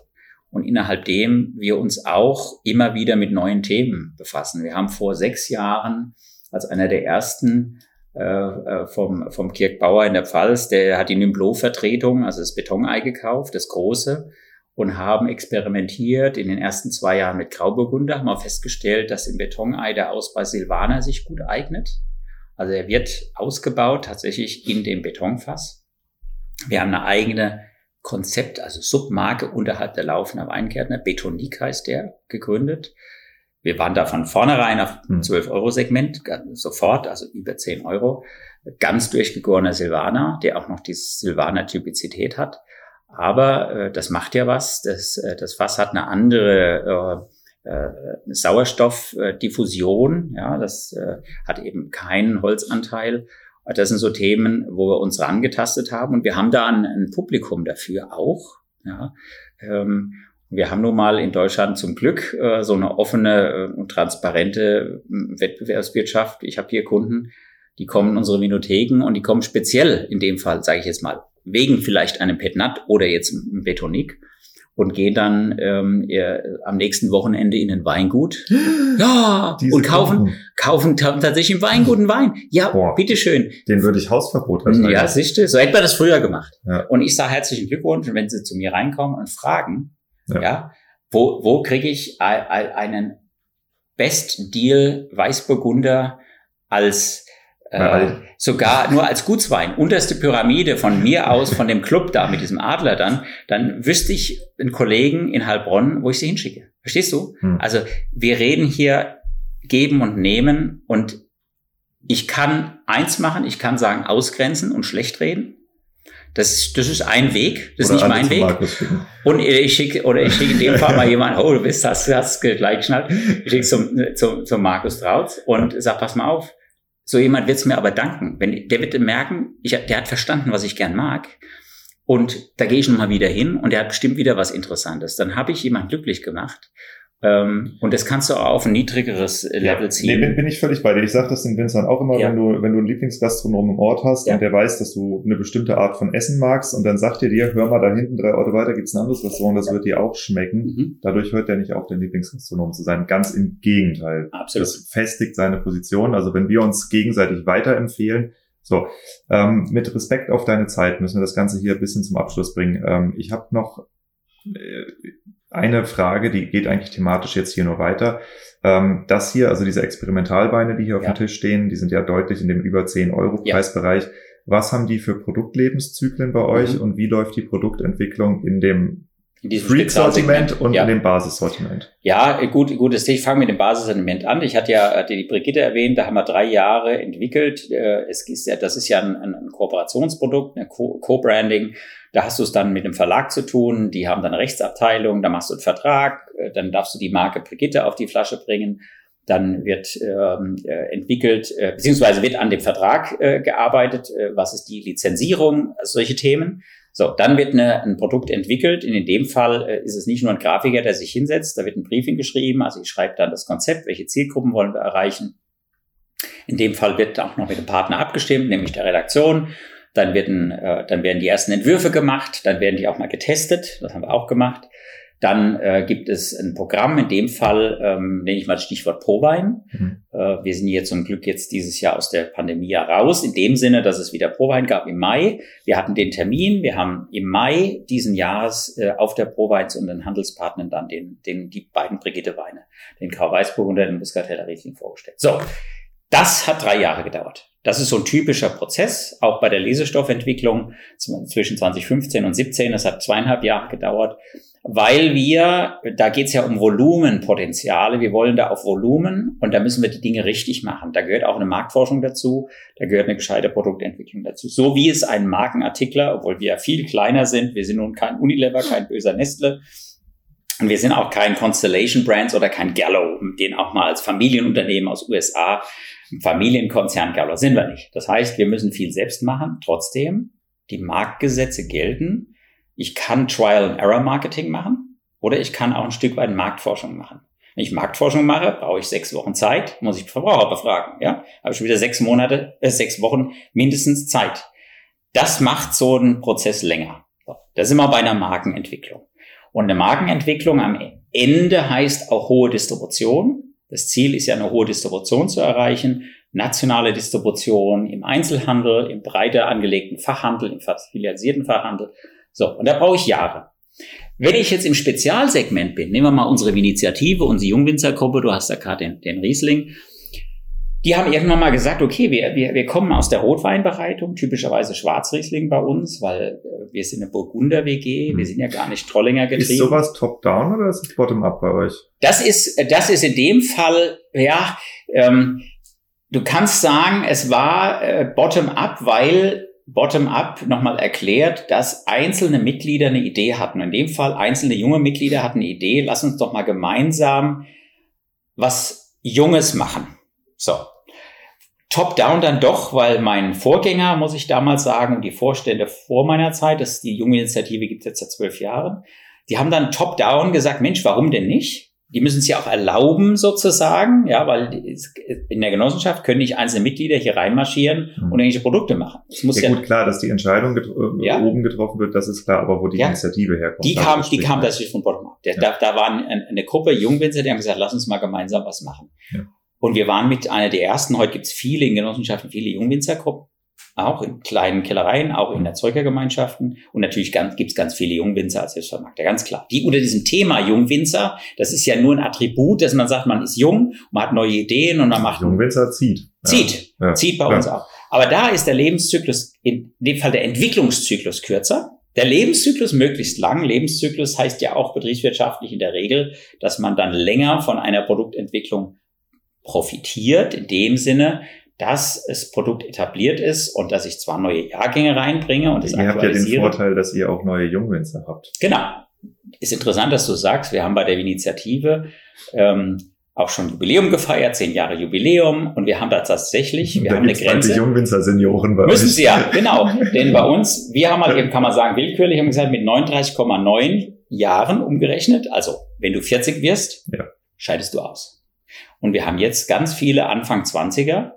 Und was haben sie gemacht? Sie haben gesagt, pass mal auf, wir wollen gern mal einen hochwertigen, halbtrockenen Wein machen. Einen. Und da haben die Alten gesagt, also die Alten, die 38-Jährigen, gesagt, langsam, aber äh, wir wollen nicht, dass der so aussieht wie Initiative. Es ist Initiative.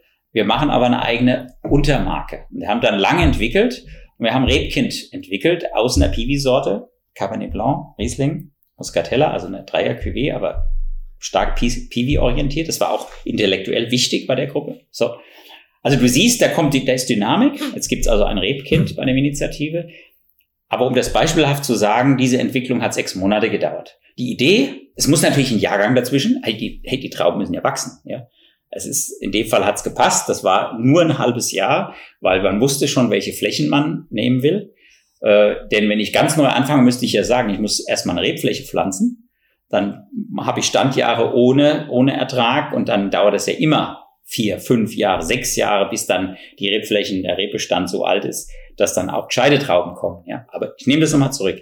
Eine Besonderheiten wie, wie ein, eine Neuentwicklung, ein Petnat oder ein Wermut in der Kooperation oder ein Jungwinzerwein deutlich kürzer, weil wir diese ganze Systematik, dass wir alles richtig machen wollen, bis hin zu Marktforschung bei den Verbrauchern, bis hin zu ganz großer Distribution an den Handel, äh, müssen wir nicht machen.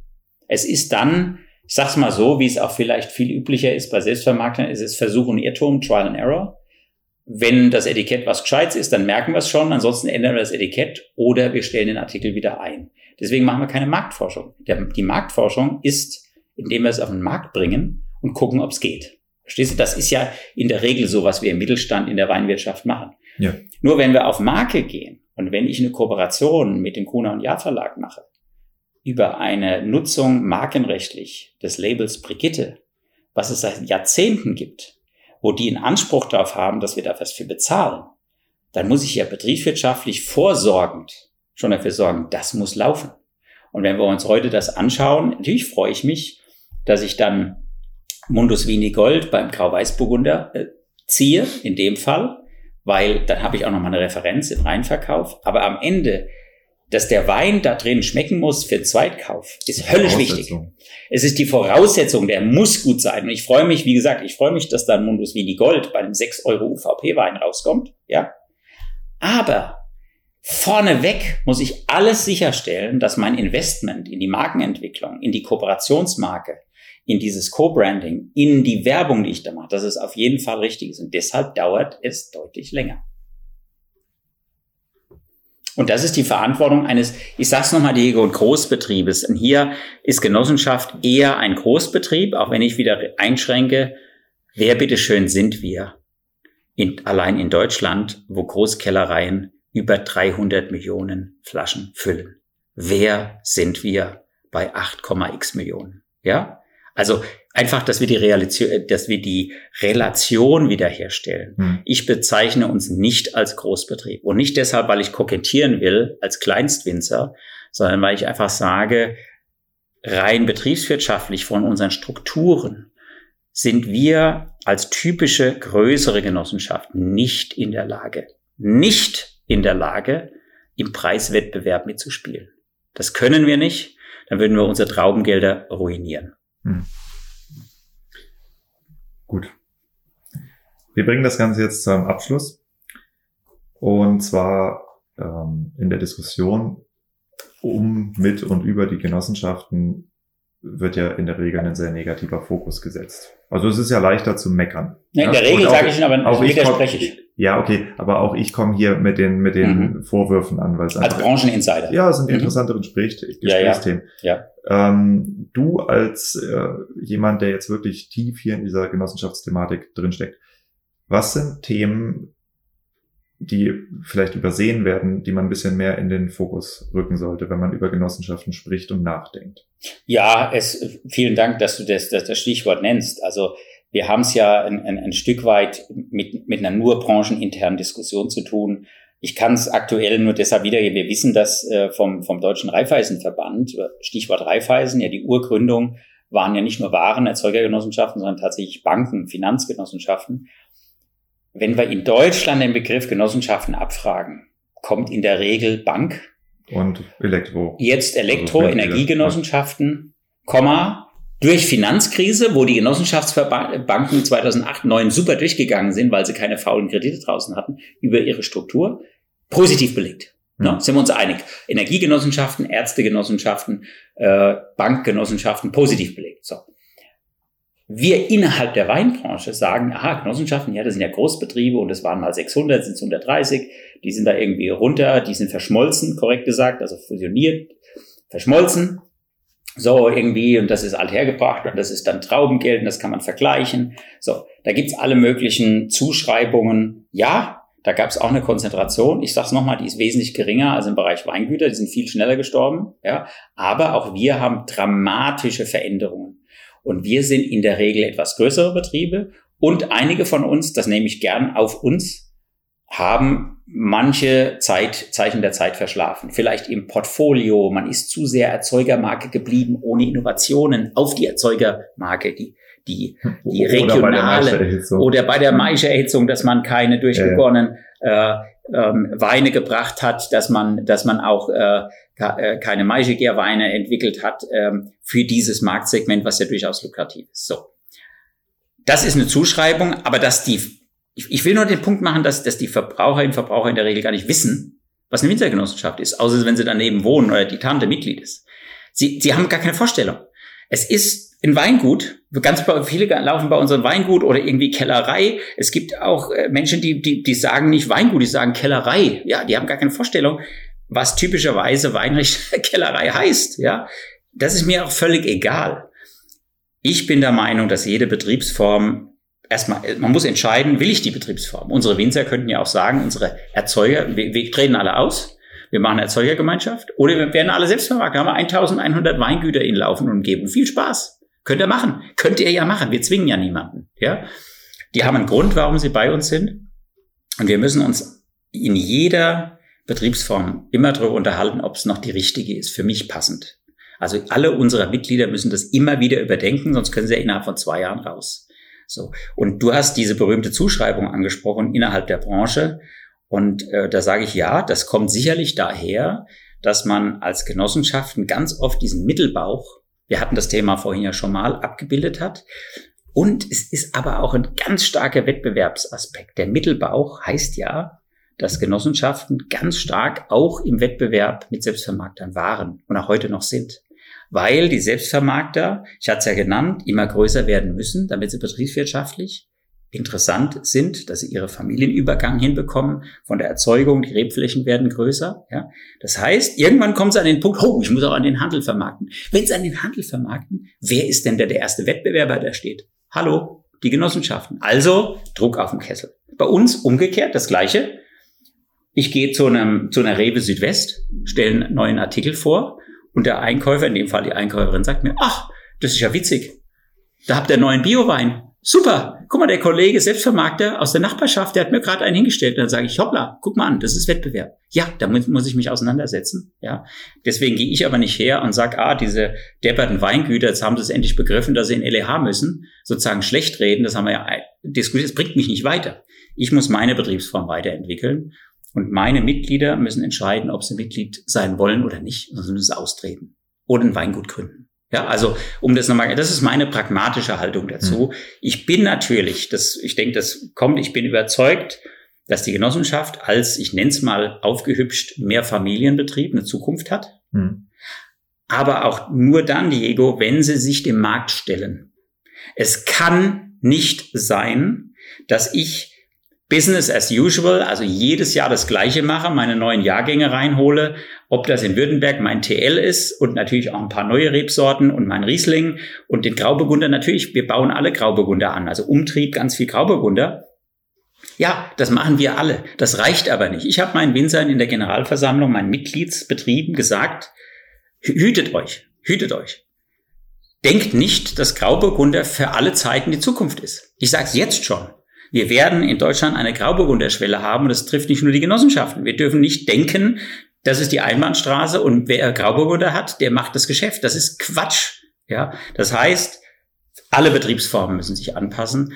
Und es ist schön, dass du jetzt heute hier warst und den Blick auf Genossenschaften hattest, weil ich denke, da gibt's halt Klischees. Manche sind begründet, und manche sind nur branchenintern, die interessieren mich gar nicht. Ja, manche weil, sind halt ja, die gleichen Geschichten, die seit 50 Jahren erzählt genau, werden. Ja. Ne? Und also ich sehe es tatsächlich auch so, ähm, für mich als, als Quereinsteiger in die Branche gewinnt äh, eine Sache sehr an Bedeutung, die ich langsam sehen lerne, und zwar die, die Tradition in der Weinbaubranche. Das ist ein Begriff, darüber habe ich mich früher mal total lustig gemacht. Qualität und Tradition steht auf jeder Flasche drauf. Ja.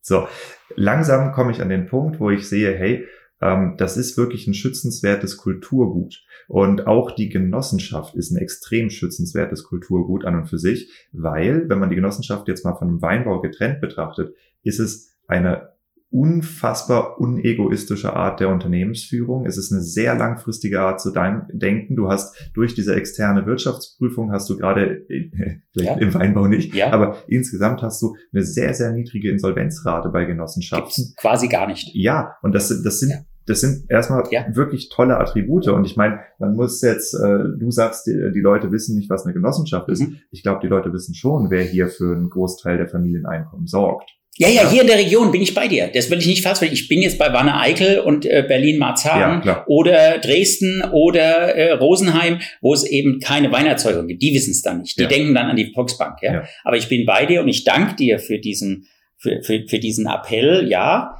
ähm, ich würde mir das wünschen, dass wir hier einen offenen Dialog haben. Ich werbe auch für Mitgliedschaft. Also ich würde mich freuen, wir haben, wie gesagt, hier zwei Kollegen, die Weingut Selbstvermarktungen haben. Die haben wir übernommen, die Flächen übernommen, auch alles friedlich. Das war überhaupt kein Stress. Wir stehen aber auch im Wettbewerb. Auch wir. Es gibt auch Mitglieder, die sind nicht zufrieden mit unserem Traumgeld, was wir auszahlen. Andere sind zufrieden. Sie können ja alle gehen, weißt du? Das ja. ist ja Markt, ja. Wir haben in Deutschland aber ein Stress. Wir haben den genannten Eingangs, wir haben Druck auf dem Weinmarkt, wir haben im Moment einen Konsumrückgang. Gerade im Jahr, jetzt sind wir ja gerade im Oktober 2022. Wir haben das Thema Pandemie weitestgehend hinter uns. Wir haben jetzt die Kriegssituation, Energiekosten und wir haben einen wahnsinnigen Druck bei den Verbrauchern Vorsicht beim Geld ausgeben. Ja, wir haben im Moment für das Brokkoli zwei Euro. Ja, und wir haben ja. auch, auch, auch der Wein wird teurer, übrigens, der muss teurer werden. Wir haben dieses Jahr schon die zweite Preiserhöhung draußen, habe ich heiße Diskussion mit dem Handel, die kennen das gar nicht, dass einer zweimal im Jahr kommt, ja. So, haben wir aber, müssen wir haben. Und wir haben die Situation, dass wir zweistelligen Konsumrückgang haben. Wir werden es dieses Jahr sehen, auch in der Weinmarktbilanz, auch in der Konsumstatistik. Wir werden im Jahr 22. Ich hoffe, das wird keine Bildzeitungsschlagzeile, ja, dass jetzt äh, jemand da mithört, weil das möchte ich jetzt nicht. Ich möchte nicht die Weinbranche sozusagen in der Öffentlichkeit runterreden, aber wir unter uns müssen das wissen. Wir haben im Jahr 22 einen Konsumrückgang.